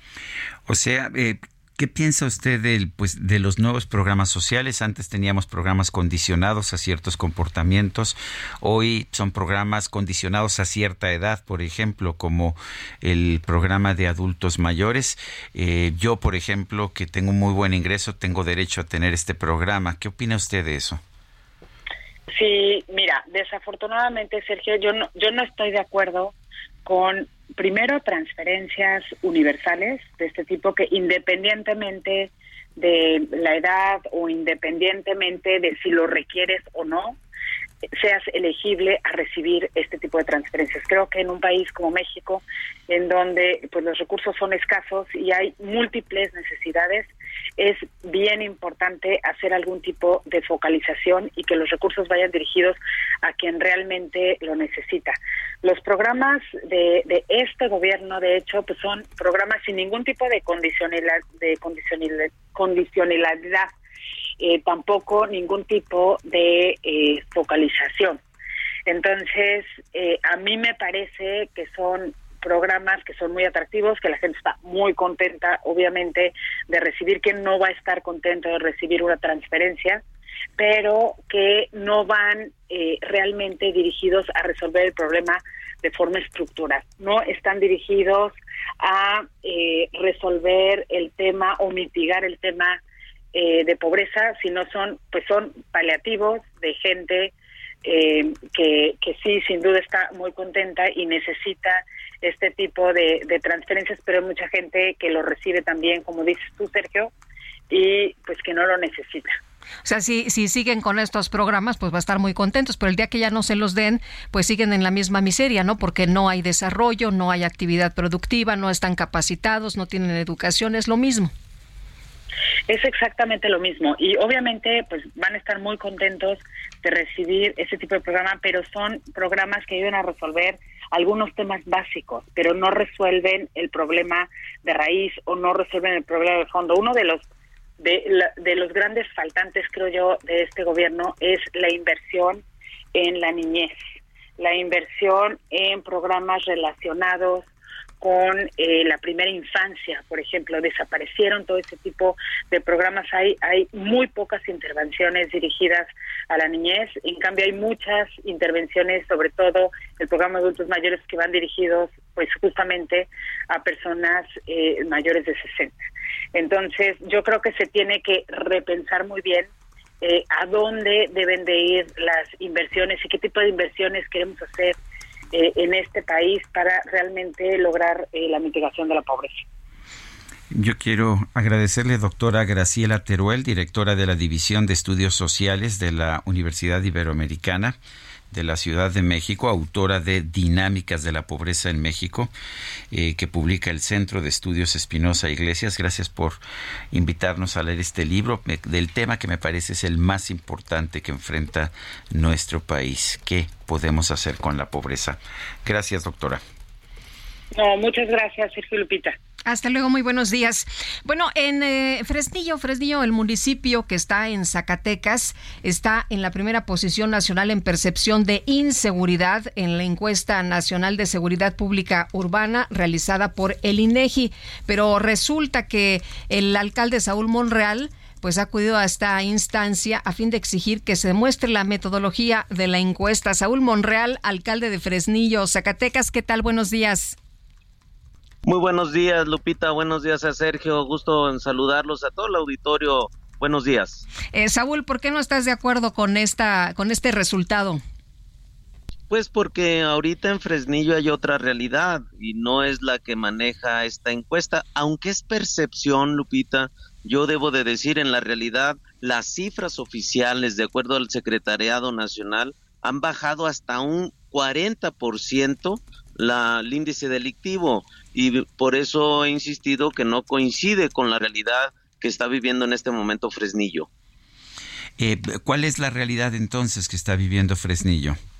Pues que ahorita ha bajado, yo no digo que sean lo más seguro, pero que ha estado avanzándose. La estrategia que implementó el presidente de la República, el gobernador, ha dado resultados y que pareciera que a Fresnillo lo quieren ver mal. Yo veo otros municipios, por ejemplo en Colima, Michoacán, Guanajuato, Tamaulipas, donde ahorita es foco rojo y que, bueno, pues Fresnillo ha avanzado. Les digo, ahorita ha disminuido la incidencia delictiva, pero en esa encuesta de percepción no se refleja. Por eso ayer acudí al INEGI para que me dieran la metodología y si es necesario que nos digan dónde encuestaron para nosotros también como gobierno tomar cartas en el asunto, Sergio. Oye, Saúl, pero este tema es de percepción y ayer, fíjate qué, qué curioso, ayer platiqué con una persona que llevó a su hijo a jugar eh, básquet allá en, en Fresnillo y decía que pues habían ido un grupo de personas de, de Zacatecas capital a Fresnillo, pero habían ido en caravana y se regresaban todos en caravana, porque la percepción es de inseguridad, ¿no? Por eso mismo yo he estado insistiendo, porque fíjense, ah, vamos a tener la Feria Nacional de Fresnillo, tenemos un Congreso Nacional de, de Danza, tenemos varias actividades, y entonces cuando ven que es percepción, pues la gente dice, no, mejor no voy porque Fresnillo está muy peligroso, cuando en realidad ahorita ah, hemos avanzado, que ha estado bien, la gente debe de tener esa confianza y es el reto como municipio que nosotros les demos seguridad, le demos tranquilidad a todos los visitantes, pero con esta eh, estas cifras, imagínense, en, en el secretariado estábamos en primer lugar, Fresnillo tuvo sus momentos complejos, hay que reconocerlo, pero ahorita en aquellos momentos estábamos en primer lugar dentro ¿Están de los en 50 primer lugar de qué? municipios En primer lugar de Zacatecas, en de primer los lugar del país en de materia de los seguridad. 50 municipios a nivel nacional, ustedes recordarán que el gobierno federal tuvo 50 muni- municipios prioritarios eh, de los más violentos o de los más peligrosos. Se encontraba Fresnillo en primer lugar, ahorita ya vamos en el lugar 17, es decir, va bajando. Yo no digo que en esta encuesta de percepción eh, hayamos tenido lo más seguro, sino que eh, de acuerdo a lo que está pasando, Sergio, hubiera bajado también la percepción y eso es lo que nos llama la atención, que no no baja la percepción. Ya llevamos varias encuestas en primer lugar.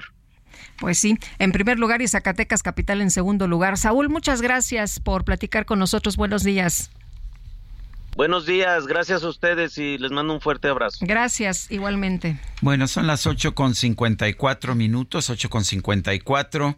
Nuestro número de WhatsApp 55 2010 96 47. Regresamos.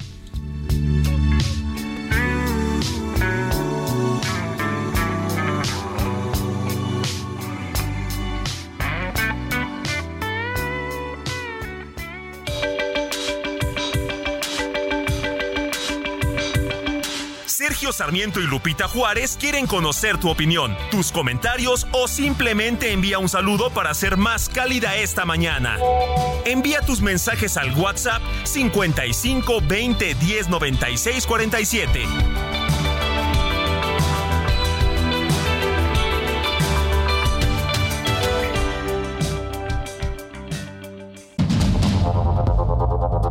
Continuamos con Sergio Sarmiento y Lupita Juárez por el Heraldo Radio.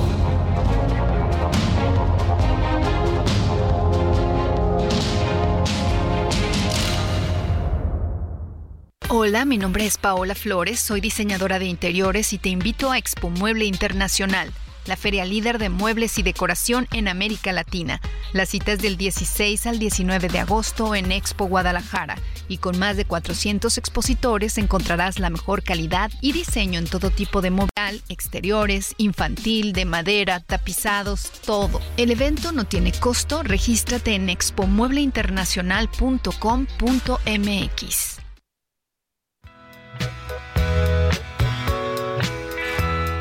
There's talk on the street, it sounds so familiar.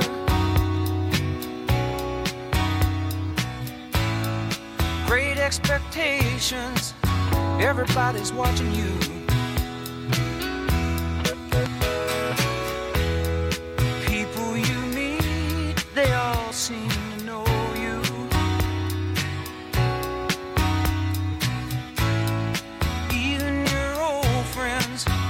You like you're something new. Johnny come lately, the new kid in town. Everybody loves you, so don't let them down. You look Seguimos escuchando música del grupo The Eagles. Estamos haciéndolo en recuerdo de el bajista de esta agrupación, el bajista original Randy Meisner. Esto se llama New Kid in Town, el nuevo chico en el pueblo.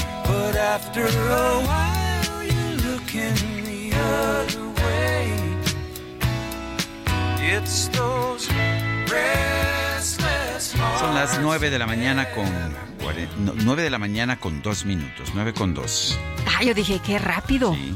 Pero de todas maneras sí, se ha pasado rapidito la mañana. Oye, nos dice el teacher Héctor Contreras. Buen día, Lupita Juárez y señor Sergio. ¿Podrían enviar un saludo a mi mamá Flor Ramos y mi papá Ernesto Contreras, quienes me visitan desde Cancún? Saludos cordiales. Teacher, los hubiera ido a visitar usted. A Cancún y no A acá. Bueno, dice otra persona, escuché que el INEGI reporta que ha subido en 18% el ingreso de los más pobres.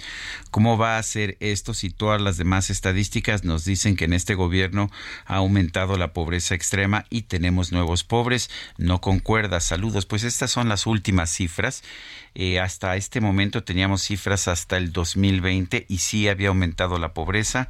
Las nuevas cifras sugieren que ya tenemos una disminución de la pobreza en los últimos años. Sí, ayer lo presumía el presidente, Sí. de hecho, decía eh, desigualdad y pobreza gracias a la economía moral que estamos aplicando. Bueno, y nos dice otra persona, buenos días queridos Lupita y Sergio, mucho les agradecería que feliciten a mi hija, Gabriela Durán, hoy cumple años, saludos desde Querétaro, José Durán, pues un abrazo muy grande, muy fuerte, apretado a Gabriela Durán, que cumpla muchos más y que se la pase muy contenta. Bueno, son las ah, nueve, nueve de la mañana con cuatro minutos. Bueno, también hay un mexicano perdido en otro país de Europa, ya no es solamente esta chica en Alemania, en Bélgica, eh, no se encuentra a un michoacano, eh, está desaparecido, se trata de José Esquivel Franco, de origen michoacano, ha desaparecido allá en Bélgica, no se tiene noticias de él desde el pasado 12 de julio. Eh, su hermano César, quien reside también allá en Bélgica, denunció la desaparición de José. Eh, Se le vio por última vez en la estación de metro de Malbec, vestía una playera azul marino. En declaraciones al medio Underground Periodismo, César dijo que viajó a Bruselas para acelerar la búsqueda de su hermano. Dice que había sido detenido por la policía por lo que describió como unos agravios. Lo primero que hice al llegar a Bruselas fue ir a la policía. Me dijeron que él había estado ahí el día 13, que lo llevaron al hospital y que de ahí fue liberado a las 6 de la tarde del mismo 13 de julio. Eh, este, esta persona, este, esta persona mexicana padece de crisis nerviosas con largos episodios de taquicardia. El pasado 21 de julio, César dice que levantó ante la policía un acta por la desaparición de su hermano. Sin embargo, hasta el momento no hay avances. Y vámonos a la micro. Ya la veo, ya la veo, ya la veo. Por la mañana yo me levanto, no me dan ganas de ir a trabajar. Subo a la Micro deportiva. Súbale, súbale, lugares. comienza a pasar. Por la avenida va circulando el alma obrera de mi ciudad. Gente que siempre está trabajando y su descanso lo ritmo, mi querido Julio Romero, la gente sube rapidito, ¿no? Y además eh, se arma el slam y se acomodan mejor. Más, caben más. Sí, exactamente. Se acomodan y entonces pues ya podemos subir más pasaje. Pero qué gusto saludarte, mi querida Lupita, Sergio, muy buenos días, amigos del auditorio, qué placer saludarles. Es viernes, lo logramos, llegamos a la otra orilla, por fin es viernes, pero no podemos arrancar el fin de semana sin información deportiva y echando la lámina en esta micro. Arrancamos con actividad de la eh, Leagues Cup. El equipo de las Águilas del América se presentó con el pie derecho ayer por la noche. Venció 4 por 0 al San Luis City. Muy buena actuación, contundente actuación del América. Anotaciones de Henry Martín, Julián Quiñones, Kevin Álvarez y Alejandro Sendejas. El América prácticamente con este resultado está asegurando su boleto a la siguiente ronda. André Jardiné, técnico de las Águilas, salió más que contento luego de esta contundente victoria, ya que todo lo que entrenaron sus jugadores lo aplicaron en el terreno de juego. y algunos detalles tácticos por la presencia de Julian más Henry, entonces te cambia un poco algunas, algunos movimientos, algunas eh, situaciones que el equipo ya está bastante acostumbrado, sobre todo a jugar con un delantero. Pero bien, eh, realmente para mí las cosas salieron muy bien, eh, o que planeamos, o que entrenamos. Pero aún miro muchas, muchas cosas a, a- evoluir, muchas cosas a, a- corregir y muchas cosas a mantener, ¿sabes? Ir progrediendo. Buen triunfo del conjunto americanista, que por cierto fue su debut en esta League's Cup.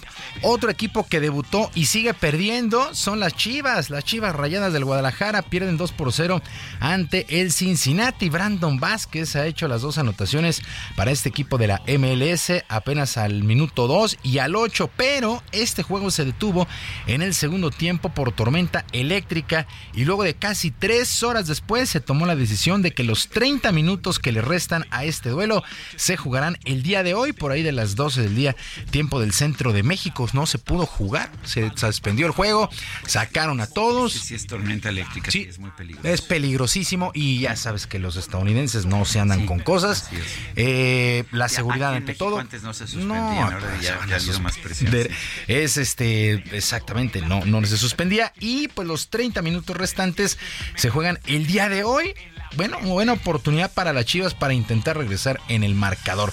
En otro duelo, el Toluca. El Toluca vino de atrás y venció 4 por 3 al Nashville. Pues el marcador se, se dio gracias a los errores que tuvieron en la defensa. Por lo menos así lo señaló el entrenador de Toluca, Ignacio Ambriz. pero defensivamente estamos sufriendo mucho y yo creo más cuando lo regalamos nosotros los goles, ¿no? No, no estamos bien en la parte defensiva, pero bueno, hoy rescatas que, que se gana, que nos falta un partido más para pasar a la siguiente ronda, que es el lunes 31 contra Colorado. Y para el día de mañana, para este sábado, continúa la actividad de equipos mexicanos. Cruz Azul enfrenta al Atlanta a las 5 de la tarde en lo que puede ser el último duelo de Ricardo El Tuca Ferretti si es que lo pierde. Santos contra Orlando a las 5 y media. Necaxa enfrenta a Charlotte a la misma hora. Eh, para las 7 de la noche, Pumas estará enfrentando al DC United. Así es que mucha suerte, mucha suerte para los equipos mexicanos en esta League's Cup, que pues ha estado pues muy, muy irregular. Y actividad en el Mundial eh, Femenil de Fútbol que se desarrolla en Australia y Nueva Zelanda. Prácticamente la última fecha en la fase de grupos el día de hoy. Inglaterra venció 1 por 0 a Dinamarca. China se impuso 1 por 0 a Haití. También Portugal venció 2 por 0 a Vietnam. Nigeria 3 por 2 a Australia. Contra la pared las australianas. Y Argentina 2 con Sudáfrica. Varios equipos buscan su pase a la siguiente ronda. Pero por lo pronto España y Japón ya están en octavos de final al tener 6 puntos en el grupo C. Continúa de lleno este Mundial Femenil allá en Australia y en Nueva Zelanda. En otras cosas, qué actuación el día de ayer. Me parece un día histórico en el béisbol de las grandes ligas con el japonés Shohei Otani de los Angelinos de Los Ángeles. En el primer juego de una doble cartelera contra los Tigres de Detroit, Otani lanzó blanqueada su primer juego completo en las grandes ligas. Seis carreras a cero, trabajó las nueve entradas, recibió un solo hit 111 lanzamientos, eh, tres bases por bolas, deja su récord en eh, nueve ganados y cinco perdidos. Y en el segundo duelo entró de bateador designado, dos cuadrangulares, se fue de 3-2, dos carreras anotadas, eh, anotadas, tres producidas, promedio de punto 298, llegó a 38 cuadrangulares en la campaña. El jugador más completo en la actualidad se llama Shohei Otani, lanza, batea, fildea, bueno, hace absolutamente de todo Shohei Otani. Y además lanzar nueve entradas ya nadie lo hace, ¿no? Es muy complicado, además 111 lanzamientos, esto de la sabermetría y demás, que ya cuando llegan a 100 los tienen que sacar, 5 o 6 entradas. Shohei Otani lanza su primer juego completo y pues media hora, 20 minutos después estaba tomando el turno al bat y bateó dos cuadrangulares. Impresionante lo que hizo el día de ayer Shohei Otani. Ahí queda este japonés. Bueno, también la selección mexicana de básquetbol cerrará su preparación en nuestro país, previo a lo que será su participación en el Campeonato Mundial. Por lo pronto, la quinteta tricolor se mide el día de hoy y el domingo a su similar de Argentina. El de este día, el duelo será en Puebla y el domingo aquí en la Ciudad de México. Quedará una lista de 14 jugadores que harán el viaje a Filipinas y el coach Omar Quintero reconoció que todos están comprometidos al 100% con este equipo. Así es, no, ahora cuando ganamos o perdemos, es, gana la selección, pierde la selección, es un grupo, aquí nadie es más que el equipo y, cualquier noche no puede salir Paul Stoll, Paco Cruz, Fabián, Daniel, Gabriel, eh, Orlando, eso habla ¿no? de que el equipo se vuelve muy peligroso porque tenemos muchas armas. Busco un recipiente donde colocar el presente La selección mexicana de básquetbol, que más, después de 40 años regresa a un campeonato mundial, este se estará disputando, bueno, por lo pronto para el Grupo de México en Filipinas. Así es que, pues mucha, mucha suerte para esta selección de básquetbol. También en sus redes sociales, ya para despedirnos, el diestro español Julián López el Juli ha anunciado su retiro, su retiro de los, eh, de los ruedos después de más de 25 años de carrera, uno de los consentidos aquí en nuestro país en la Plaza México de jovencito logró el estoque de plata, en fin, dice adiós a los ruedos Julián López el Juli.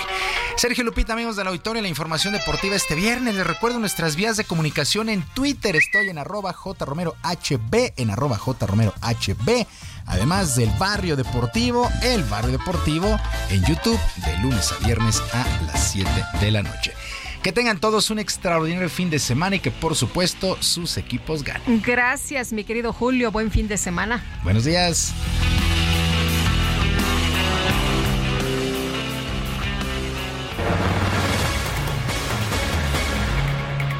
Son las 9 con 14 minutos. Vamos con Mónica Reyes. Adelante, Mónica.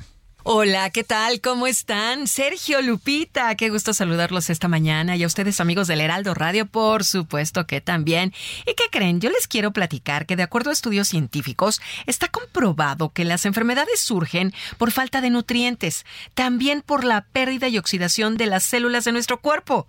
Así es que las células dañadas solo pueden regenerarse, ¿saben con qué? Con células madre. Y hoy, claro, pues ya les traemos aquí un tratamiento que ha tenido resultados sorprendentes. Está con nosotros aquí conmigo Arisbet Chávez y nos va a platicar de esta buenísima noticia de las células madre. Aris, qué gusto saludarte esta mañana. Platícanos todo, por favor, todo. Qué gusto saludar a nuestros amigos del Heraldo, a Sergio y a Lupita. Fíjate que este tratamiento está elaborado a base de células madre. Fue investigado por el Instituto de Fisiología Celular y científicos del Instituto Politécnico Nacional. Las células madre ayudan a regenerar nuestros órganos de una manera natural y sobre todo muy eficaz. Este tratamiento también te ayuda a regenerar cartílago, tejido, hueso. La piel se regenera logrando una apariencia mucho más joven. Además, cicatriza y repara la piel de todo tu cuerpo. Las células madre actualmente tratan más de 80 enfermedades, entre ellas diabetes, lupus, tumores, Parkinson, artritis reumatoide, tiroides. Va a mejorar muchísimo tu sistema circulatorio. Esto evita enfermedades del corazón, Alzheimer, en donde tenemos excelentes resultados, y frena la propagación de células cancerígenas. Esto le da a los pacientes una mejor calidad de vida. Además, cuando tú tomas este tratamiento, mejoras tu función renal, depuras y regeneras el hígado. Además, mejora tu sistema nervioso central. Esto es importantísimo porque nos ayuda a tratar migraña, depresión, ansiedad y estrés. Ay, qué maravilla. Las células Sí. madre son una maravilla en este tipo de cuestiones y además son muy buenas para fortalecer nuestro sistema inmunológico. De esta manera evitamos todo tipo de enfermedades, incluyendo las respiratorias. Cada cápsula que tú te tomes todos los días es una bomba de nutrientes y de antioxidantes deliciosa que tu cuerpo va a empezar a absorber. Solo necesitas una cápsula diaria para mejorar tu salud y sobre todo tu apariencia. Yo ya tengo aquí mi lápiz, mi papel y quiero que nos des el número de teléfono donde nos tenemos que marcar en este momento, Aris. Tienen que marcar en este momento porque traigo una promoción espectacular para todo el auditorio. Llamen al 55 56 49 44 44. Repito, 55 56 49 44 44 porque hoy les voy a enviar hasta la puerta de su casa 12 meses de este tratamiento de células madre a un precio súper especial. El precio está sumamente económico por un año completo de este tratamiento y además si hacen su pedido ahorita yo les voy a regalar un smartwatch. Este reloj inteligente todo mundo lo quiere, es pantalla touch, lo enlazas con tu celular, puedes contestar mensajes, llamadas, redes sociales, te mide la presión arterial, el ritmo cardíaco. Sí, si claro. empiezas a hacer ejercicio, tiene planes de ejercicio. Es una cosa espectacular y hoy va gratis. Además, se los voy a regalar con unos audífonos AirPods que son Bluetooth. Estos audífonos están increíbles, tienen un costo de más de 3 mil pesos y hoy se los voy a enviar completamente gratis. Pero eso no es todo. Amigos, apúrense a marcar porque hoy tengo uno de los aparatos que está agotado en todas las tiendas. El calor. Es el calor el que nos está molestando, así que hoy les voy a regalar un aire acondicionado. Este sistema de enfriamiento te ayuda a purificar y a enfriar el aire de una habitación en cuestión de minutos. Tiene tres velocidades. Si tú le agregas agua, se convierte en humidificador y te suelta una brisa deliciosa. Es portátil y lo mejor es que va gratis en tu paquete. Y eso no es todo, mi querida Moni, porque ¿Qué tengo muchas sorpresas. Si se comunican en este momento, porque estos paquetes sí son contados, Sí. les voy a enviar un paquete igual completamente gratis. Escucharon bien, un paquete gratis, otro año de células y doble de todos los regalos, pero tienen que apurarse a marcar. No, hombre, a ver. El número telefónico 55 56 49 44 44. Repito, 55 56 49 44 44. Por eso vale mucho la pena marcar el día de hoy porque todo está al doble. Pues yo lo repito, 55 56 49 44 44. Aris, muchísimas gracias por platicarnos de las células madre. Gracias, que tengan excelente día. Regresamos, Sergio Lupita. Permiso Cofepris 1733 00 21 a 0853. Bueno, Sergio, estamos recibiendo aquí unos discos. Son de Pablo Ahmad, músico, cantante y compositor, que está con nosotros aquí esta mañana. Es eh, también productor argentino, se ha consolidado como el rey del tango, pero no de cualquier tango tango. normal, no, no, no, tango rock. Están golpeando, dice. ¿Qué tal? ¿Cómo estás, Pablo? ¿Cómo le va? ¿Cómo le va? Bienvenido. Gracias gusto. por acompañarnos. Qué gusto estar acá, Sergio Lupito, un placer. Siempre venir acá al Heraldo. eh, nada. eh, eh, disfrutando de esta hermosa mañana que está muy lindo el clima, ¿no? Todavía. Ah, muy bien.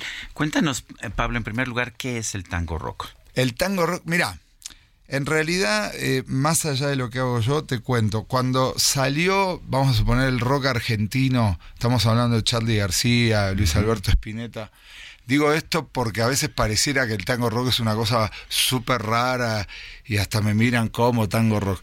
Hay una cuestión en Argentina que el, el rock le sucede al tango. Es decir, está toda la historia del tango, por decir algo un poquito antes de 1900, eh, de 1900, y en los, vamos a poner 60, 70, bueno, empieza la corriente de los Beatles, nacen todos los músicos, de, ya sabemos, Sandro, Palito Ortega, todo eso, pero cuando aparece la, la movida del rock nacional argentino, de la mano de Charlie, Spinetta y todo, empiezan a mezclar un poco el rock con el tango. No era un tango muy clásico. Y Charlie García siempre le decían qué hacía él y él decía yo hago tango de ahora. Digo esto porque desde ahí comienza la corriente del tango rock. Lo que pasa después ya nadie, no, no, no, no, digamos que no prosperó como tango rock, sino como rock nacional argentino.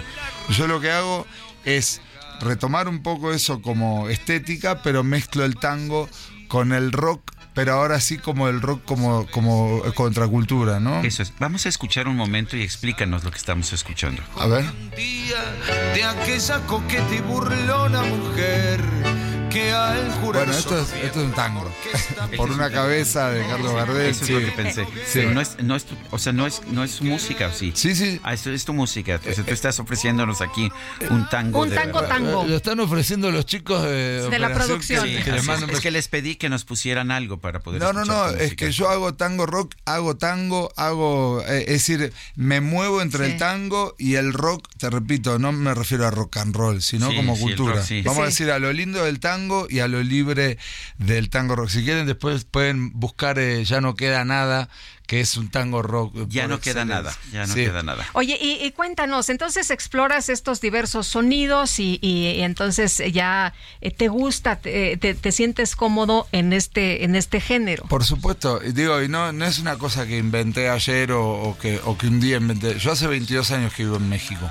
Eh, llegué a la ciudad de Mérida, Yucatán, a, a los 21 años a tocar el, el bandoneón y de alguna forma siempre estuve buscando dónde desarrollarme en, la estética de la música. Y como yo empecé escuchando de chiquito a los 7 años rock and roll, es decir, estamos hablando ahora sí de- desde Elvis Presley, Chavi Checker, Jerry Lee Lewis, y después eh, a los 14 habré recibido mi primer cassette de Gardel, junto con alguno que le robé a mi hermano de los Beatles, y después toda la corriente de rock nacional. Eso sumado a 22 años en México y haber tocado con un montón de artistas de acá y de Argentina, como, no sé, Sonora Santanera, Armando Manzanero, eh, eh, Raúl Di Blasio, Diego Verdaguer. Le acabo de producir un disco a Amanda Miguel que pronto va a salir. Eh, entonces me ha tocado estar con un montón de bandas como Los Auténticos Decadentes, que también hacen una mezcla. Es una música ecléctica.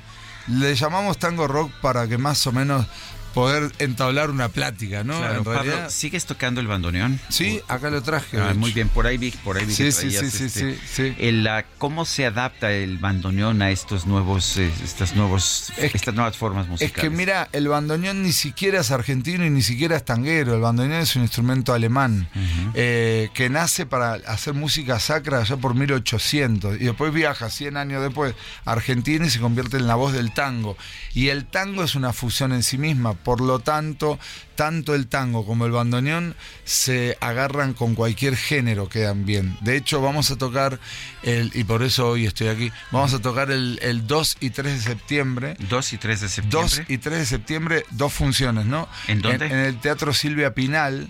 Y un poco con esta mezcolanza que traigo Argemex o Chelango, que le gustó a uno de mis representantes. Por eso, Chelango. Chelango. Por eso le buena. Se pusimos oye muy bien. por eso le pusimos chelango al, al, al recital, al, al show, y tiene que ver con las fiestas de septiembre, ¿no? Con el grito. Entonces va a haber, es chelango, rock, mariachi y tango. Entonces va a estar mi banda completa, vamos a hacer tango desde Gardel hasta música de Charlie García, de Sandro, el Leonardo Fabio, y también va a haber un mariachi, que en un momento iba a ser una sorpresa, pero hay que decirlo, va a haber un mariachi voy a cantar un par de temas. Pues me parece bien. La música es universal, finalmente. Pablo. Ahmad, gracias por invitarnos a verte. Sí, en muchas gracias. Chelango, En en Chelango, en 2 y 3 de septiembre en el Silvia Pinal. Y las entradas las Pinal. puedes encontrar en Arema o si ponen, Arema es la etiquetera, o si ponen Pablo Amad, Silvia Pinal, Pablo Amad, Chelango. Ahí salen. Y también. no se va a arrepentir, señora, vengan a ver el show que va a ser muy divertido. Bueno, nosotros vamos a una pausa y regresamos.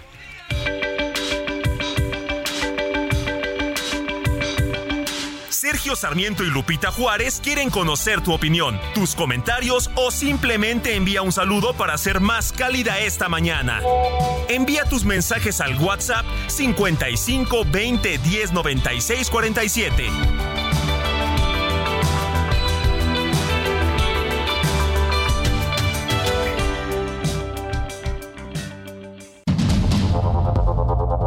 Continuamos con Sergio Sarmiento y Lupita Juárez por el Heraldo Radio.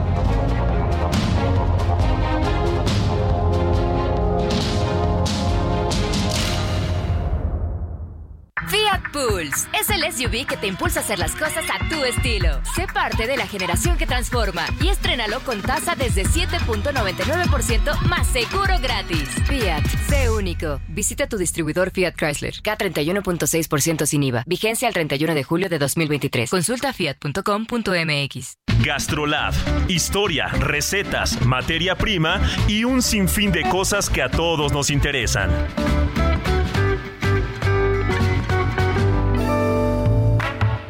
Hola amigos del Heraldo Radio? Soy el chef Israel Arechiga de Gastrolab y como todos los viernes los quiero invitar a echarle un ojo a la edición impresa del Heraldo de México porque ya saben que Gastrolab está ahí y el fin de semana tomamos las páginas con lo mejor de los restaurantes, del producto, de las técnicas, de los tips de la cocina, buenos vinos y todo lo que hay alrededor de la gastronomía. Y no puede ser diferente porque ahora las páginas las toma el restaurante Lorea con su propuesta contemporánea pero aplicada al producto mexicano y a las técnicas de este gran país. Y como todos los fines de semana, sábados y domingos en punto de la una de la tarde, vamos a tener a Gastrolab Radio, donde estaremos platicando junto a Miriam Lira lo mejor de los productos y no solamente eso, sino tenemos una entrevista especial que nos van a estar platicando de la diferencia que hace la cristalería correcta en el vino.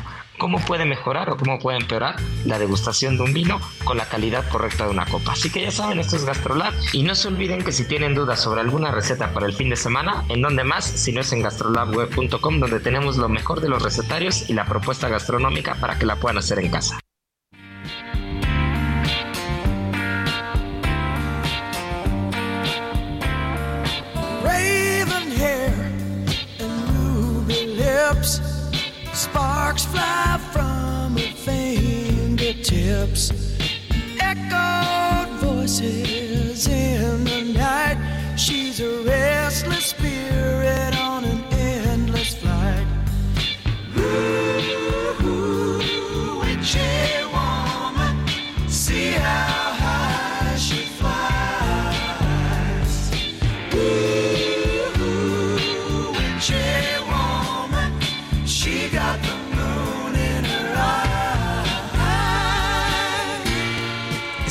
De los Eagles que estamos escuchando se, se llama Witchy Woman, mujer, ah, mujer bruja. Eso es lo que nos canta esta, esta canción. Estamos escuchando a los Eagles, ya que ayer falleció Randy Me- Meisner, el bajista, cantante durante muchos años de esta agrupación.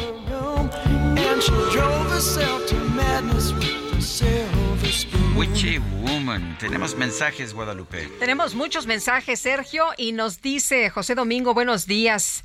Eh, supercomunicadores, yo creo que mucho de la violencia en los estados es culpa directa de los gobiernos locales, porque si en tu territorio pueden transitar personas armadas, hacer todo tipo de actividades delictivas y controlar todas las actividades delictivas, una de dos, o estás coludido o eres incapaz. ¿Por cuál se van ustedes, José Domingo? Dice otra persona, qué gusto me da ver a mujeres tan valientes como Beatriz Pajés que no se amilanan ante la perversidad del señor de Palacio, que todos los días no se cansa de denostar y de atacar específicamente a los periodistas, no obstante de saber que va en contra de las leyes y de la Constitución y lo hace provocando que se puedan tener ataques a ellos o a sus familiares por estar ventilando cantidades de dinero que reciben y que muchas veces son mentiras. Bien por la señora Pajés, al contestarle a este señor como se lo merece, firma Evangelina.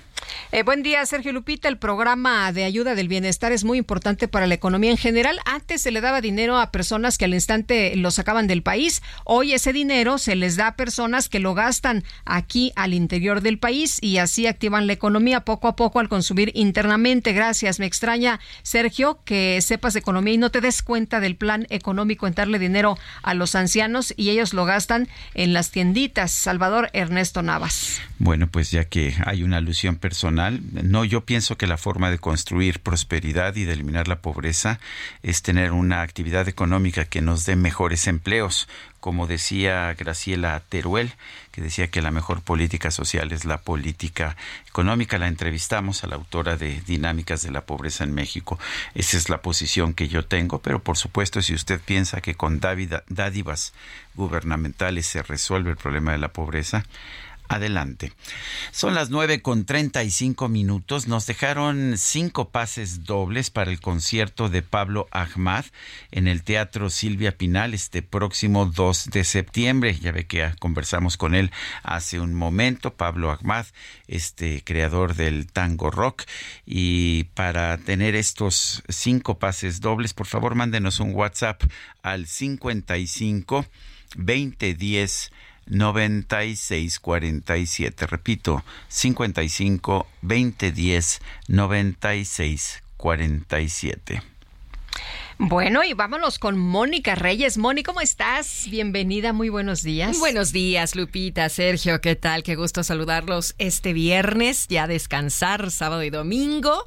Y mientras tanto, a los amigos del Heraldo Radio, yo les quiero decir que en City Banamex nos preocupamos por ti. Por esto te damos tres simples pasos para prevenir el fraude empresarial. Ponte bien atento. Uno, si te llaman y te piden información como claves de tu NetKey y contraseñas, es fraude. Lo mejor es y reportarlo a Citibanamex Resuelve o a City Service. Dos, asegúrate de estar tecleando la página correctamente. ¿Cuál es esta página? Es www.bancanet empresarial.banamex.com.mx 3. Para más seguridad, descarga una herramienta antiintrusos. Esta herramienta es IBM Security Trustier Report. Así es que ya lo saben, queridos amigos del Heraldo Radio, el 1, 2, 3, juntos contra el fraude. Muchas gracias. Gracias, Moni. Son las 9 con 37 minutos. Vamos a un resumen de la información. Desde Nayarit, el presidente López Obrador garantizó que el gobierno federal va a trabajar para encontrar y castigar a los responsables del asesinato del periodista Luis Martín Sánchez Iñiguez. La Fiscalía está trabajando de manera coordinada con las autoridades de Nayarit. Se va avanzando en conocer lo sucedido y desde luego eh, encontrar a los responsables de este homicidio muy lamentable y no puedo dar más información porque se está en proceso de investigación, solo el compromiso, lo que me solicitas, de que vamos a llegar hasta las últimas consecuencias.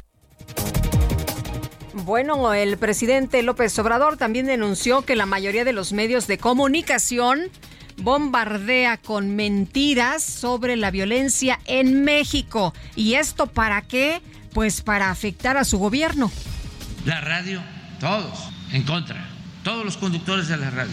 La televisión lo mismo. Pero imagínense si se vive en la Ciudad de México, en donde por necesidad hay que estar en el automóvil dos, tres, cuatro horas y se está escuchando la radio. Es un bombardeo tremendo de desinformación y aturden. Además, ahí viene el ciudadano en el carro y está como indefenso ante el bombardeo de mentiras. Un juez del Estado de México impuso la medida cautelar de prisión preventiva a Jesús Avid N., el hombre que junto con su esposa atacó a una maestra en Cuautitlán Izcalli. Se le acusa de tentativa de homicidio. La organización sin fines de lucro Bishop Accountability, que tiene su sede en los Estados Unidos, dio a conocer una lista de 16 obispos mexicanos y altos clérigos que presuntamente encubrieron a sacerdotes acusados de abuso sexual. El presidente de la Unión Americana, Joe Biden, anunció nuevas medidas para proteger a los trabajadores ante las olas de calor extremo, así como diversas acciones para mejorar los pronósticos meteorológicos. En la apertura de la cumbre Rusia-África, el presidente Vladimir Putin aseguró que su gobierno hace todo lo posible para evitar una crisis alimentaria mundial a pesar de su negativa a renovar el acuerdo que permite la exportación de cereales ucranianos. Arriba Checo, que viva Checo, por siempre Checo, tú eres un campeón. Arriba Checo, que viva Checo, el mundo vibra cuando ruge tu motor. Pues mire usted la noticia, el Senado de la República podría tener entre sus legisladores a Checo Pérez. Pero no, no crea usted que se trata del piloto mexicano de Fórmula 1. Es el senador de Morena, Sergio Pérez Flores, quien envió una carta a la mesa directiva de la Cámara para solicitar que se cambie su nombre público en el tablero de asistencias y en votación en el Pleno para que se le identifique como Checo Pérez Flores. ¿A qué listo, verdad? Para promoverse.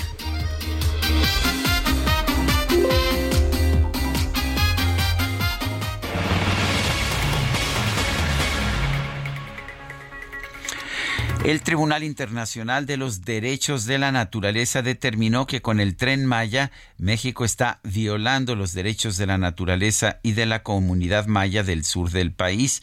Considera que esto es un ecocidio y un etnocidio.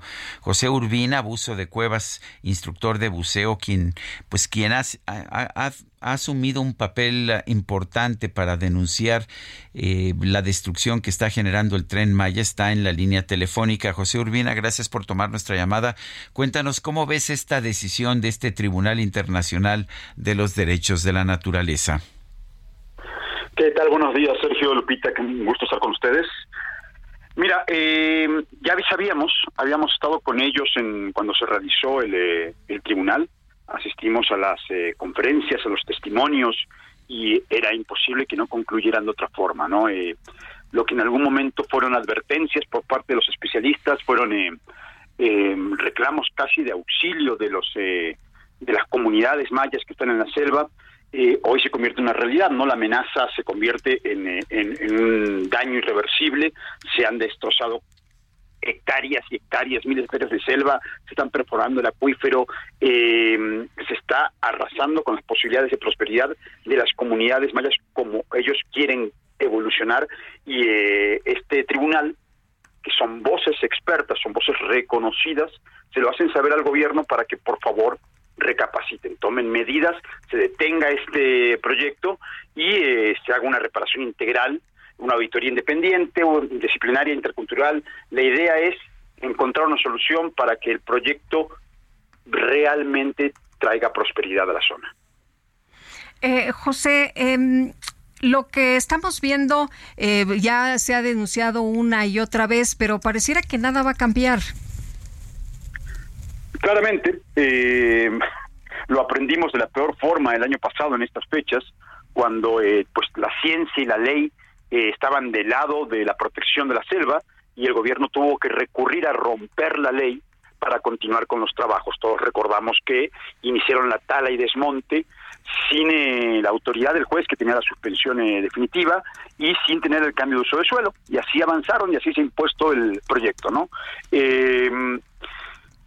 Entendemos que las razones que mueven este proyecto poco tienen que ver con el cuidado del medio ambiente, poco tienen que ver con la prosperidad de la zona, es para un grupo específico de gente, hoteleros, desarrollos inmobiliarios. A mí se me escapa seguramente la realidad de por qué tanta hazaña en destrozar la selva, en destrozar nuestro acervo cultural, ¿no? Con los vestigios eh, mayas, que tanto se llenan la boca diciendo que lo rescatan, sin reconocer que los rescatan de la amenaza que son ellos mismos, ¿no?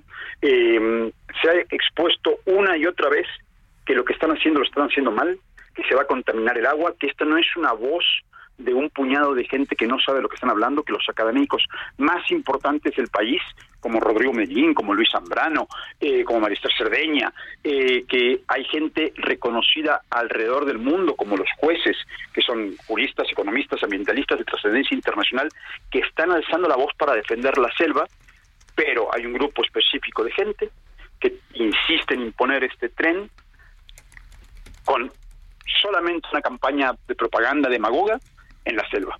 Y si nos escapan realmente, ¿por qué? Ellos, ellos afirman que han eh, colocado muchas más áreas para, para protección ambiental y que ellos están en realidad eh, cuestionando y atacando la verdadera destrucción ambiental que produce el puerto, la, eh, la, la mina de Calica. ¿Qué opinas de eso? Mira, la mina de Calica es un, es un error eh, gravísimo autorizado por el gobierno en su momento, hace años. Eh, me da gusto que por fin el gobierno se fije en ello y se sume a los esfuerzos ciudadanos que tienen décadas tratando de frenar la explotación tanto de la mina como de desarrollos hoteleros que han arrasado con manglar y con selva. Fantástico, estamos todos de acuerdo en que hay que detener ese tipo de, de emprendimientos, ¿no? que no traen prosperidad. Pero al mismo tiempo, el tren, la construcción del tren reproduce, multiplica lo que hace Cálica. Lo, lo, lo he experimentado, esto Sergio y Lupita se los compuesto en serio, en carne propia estábamos caminando por una de las cuevas que está cerca de Pamul 2 y se cimbró la tierra como jamás había sentido y he estado en terremotos en la Ciudad de México. eh, porque estábamos dentro de la cueva y tembló y la la repercusión, digamos, de la explosión la sentíamos dentro de nosotros. De esa forma tembló. Y luego llegó la explosión. Fue tremendo. Y esto está pasando todo a lo largo del tramo 5, del 6 y del 7, porque para construir el tren, para que las máquinas pasen por la selva que han arrasado, tienen que rellenar todas las dolinas, tienen que rellenar y regular la selva. Y ese relleno proviene del suelo que han explotado es multiplicar muchísimas más veces el daño que ha causado Cálica. Y es y yo, entiendo a la gente que nos dice, ah, es Cálica es peor. Sí, sí, sí, es peor allí, pero a lo largo del tramo se extiende y, se, y sobre todo eh, estimula las minas ilegales, que cualquiera pueda hacer lo que quiere y poner sus desarrollos inmobiliarios y eh, sus desarrollos eh, turísticos, porque si el gobierno lo hace, nosotros también. Es terrible la destrucción sistemática que está montando en toda la península porque el tren se lo permite. José Urbina, gracias por conversar con nosotros esta mañana. Seguimos eh, en la defensa. Claro Sergio, sí. muchísimas gracias por el espacio. Al contrario, gracias José Urbina, buzo de cuevas, instructor de buceo y se ha convertido en una de las voces más potentes en defensa del ambiente allá en la península de Yucatán. Y tenemos un recorrido precisamente por el país. Vamos a comenzar con Gerardo Moreno desde Sonora. Adelante, Gerardo.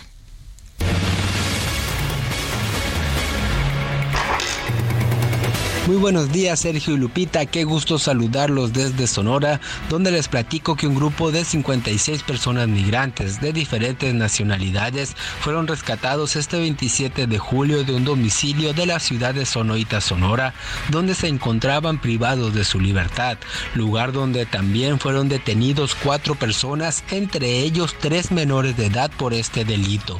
Fue gracias a un operativo realizado entre oficiales de la Policía Estatal de Seguridad Pública y elementos de la Secretaría de la Defensa Nacional en la colonia La Presa de esta comunidad fronteriza de Sonora.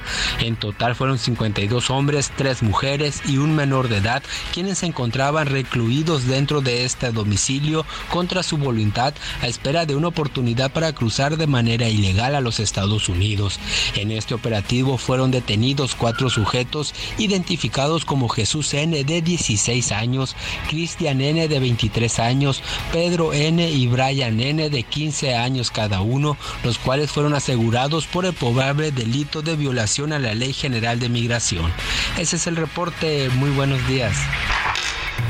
Este jueves por la mañana, una camioneta que trasladaba a un grupo de migrantes indocumentados chocó de frente contra un árbol en el kilómetro 82 de la carretera federal Cárdenas con dirección a Coatzacoalcos, a la altura de el ejido Palomulato del municipio de Huimanguillo. El saldo del percance en un primer momento fue de cinco migrantes muertos. Sin embargo, cuando los cuerpos de emergencia estaban trasladando a los heridos a un hospital, un niño lamentablemente perdió la vida en el trayecto al nosocomio. Las autoridades reportaron que en total fueron seis indocumentados fallecidos y otros 12 lesionados. El caso quedó en manos de los agentes de la Guardia Nacional y de la Fiscalía General de Tabasco, cuyos peritos realizaron las investigaciones correspondientes y trasladaron los cuerpos de las víctimas al servicio médico forense. Hasta el momento, el Instituto Nacional de Migración no se ha pronunciado al respecto, pero trascendió que la mayoría de los indocumentados eran de origen guatemalteco. Bueno, pues así, así está el país. Así está el país en estos momentos. Son las 9 de la mañana con 50 minutos. Vamos a un resumen de la información más importante que se ha generado esta mañana. Luego de que la directora de la DEA, Ann Milgram, reveló que los cárteles mexicanos tienen más de 40 mil elementos desplegados en más de 100 países, el presidente López Obrador pidió a la funcionaria estadounidense que presente las pruebas de sus declaraciones.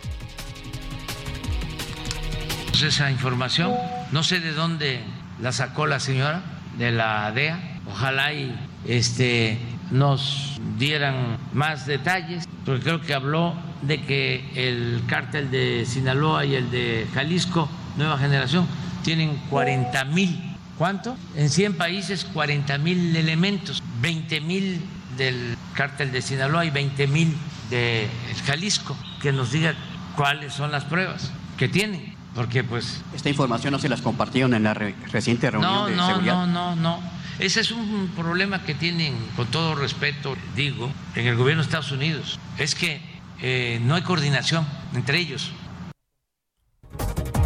Bueno, y por otro lado, el presidente López Obrador denunció que la Secretaría de la Defensa Nacional es blanco de una campaña de mentiras para hacer creer que esa dependencia obstaculizó las investigaciones del caso Iguala.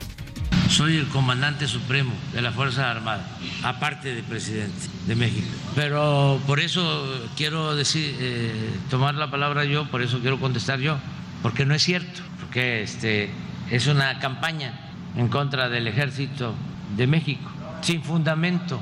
En general, no tienen razón. Es una campaña para socavar, para debilitar a las Fuerzas Armadas. En este espacio, Antonio Tizapa, padre de uno de los 43 normalistas de Ayotzinapa, consideró que los mandos militares del sexenio pasado deben entregar a las autoridades toda la información sobre el caso. Ellos, ellos como, como mandos, como, como, como jefes, deben, de- deben tener esa información. Sí, es, es, es, su círculo, vamos, de ellos, ¿no? Por lo tanto, ellos están, están informados, ¿entiendes? De lo que, de lo que pasó. O sea, no, no es un hecho muy pequeño, es un, es un hecho bastante grande y por lo tanto hay involucración de muchos, de muchos militares. Bueno, la Embajada de México en India, concurrente ante Nepal, informó que ya concluyó todos los trámites para trasladar a territorio nacional los restos de la familia mexicana que murió en un accidente de helicóptero ocurrido el pasado 11 de julio en la provincia de Kochi. Con motivo del Día Mundial de la Hepatitis, la Organización Mundial de la Salud advirtió que si no se frena el ritmo de crecimiento de esta enfermedad, para el año 2040, esta podría matar a más personas que la malaria, la tuberculosis y el SIDA combinados. El Papa Francisco pidió a la comunidad internacional llevar a cabo mayores esfuerzos valientes y con visión de futuro para afrontar el desafío del cambio climático.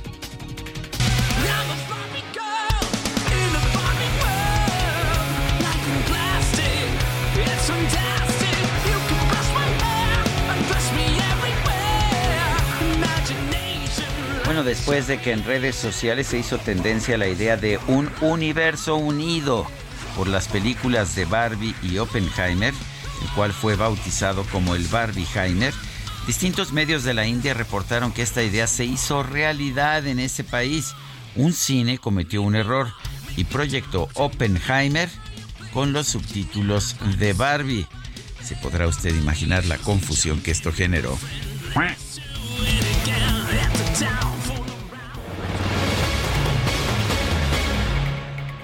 Se nos acabó el tiempo, Guadalupe. Pues vámonos entonces, que la pasen todos muy bien, disfruten este viernes Así y nos es, viernes. escuchamos el próximo lunes a las 7 en punto. Hasta el lunes. Gracias de todo corazón.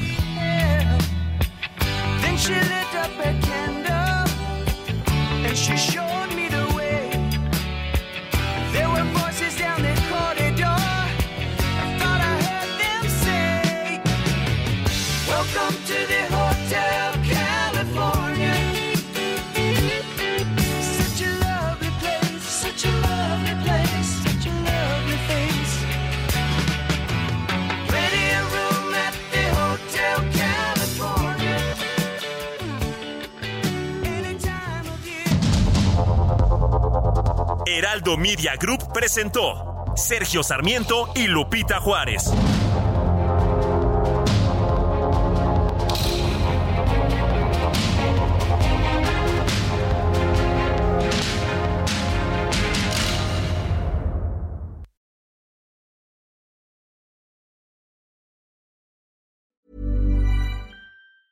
Hi, I'm Daniel, founder of Pretty Litter. Did you know cats tend to hide symptoms of sickness and pain? I learned this the hard way after losing my cat, Gingy. So I created Pretty Litter, a health monitoring litter that helps detect early signs of illness by changing colors, saving you money and potentially your cat's life. Pretty Litter is veterinarian developed, and it's the easiest way to keep tabs on your fur baby's health right at home. Go to prettylitter.com and use code ACAST for 20% off your first order and a free cat toy. Terms and conditions apply. See site for details.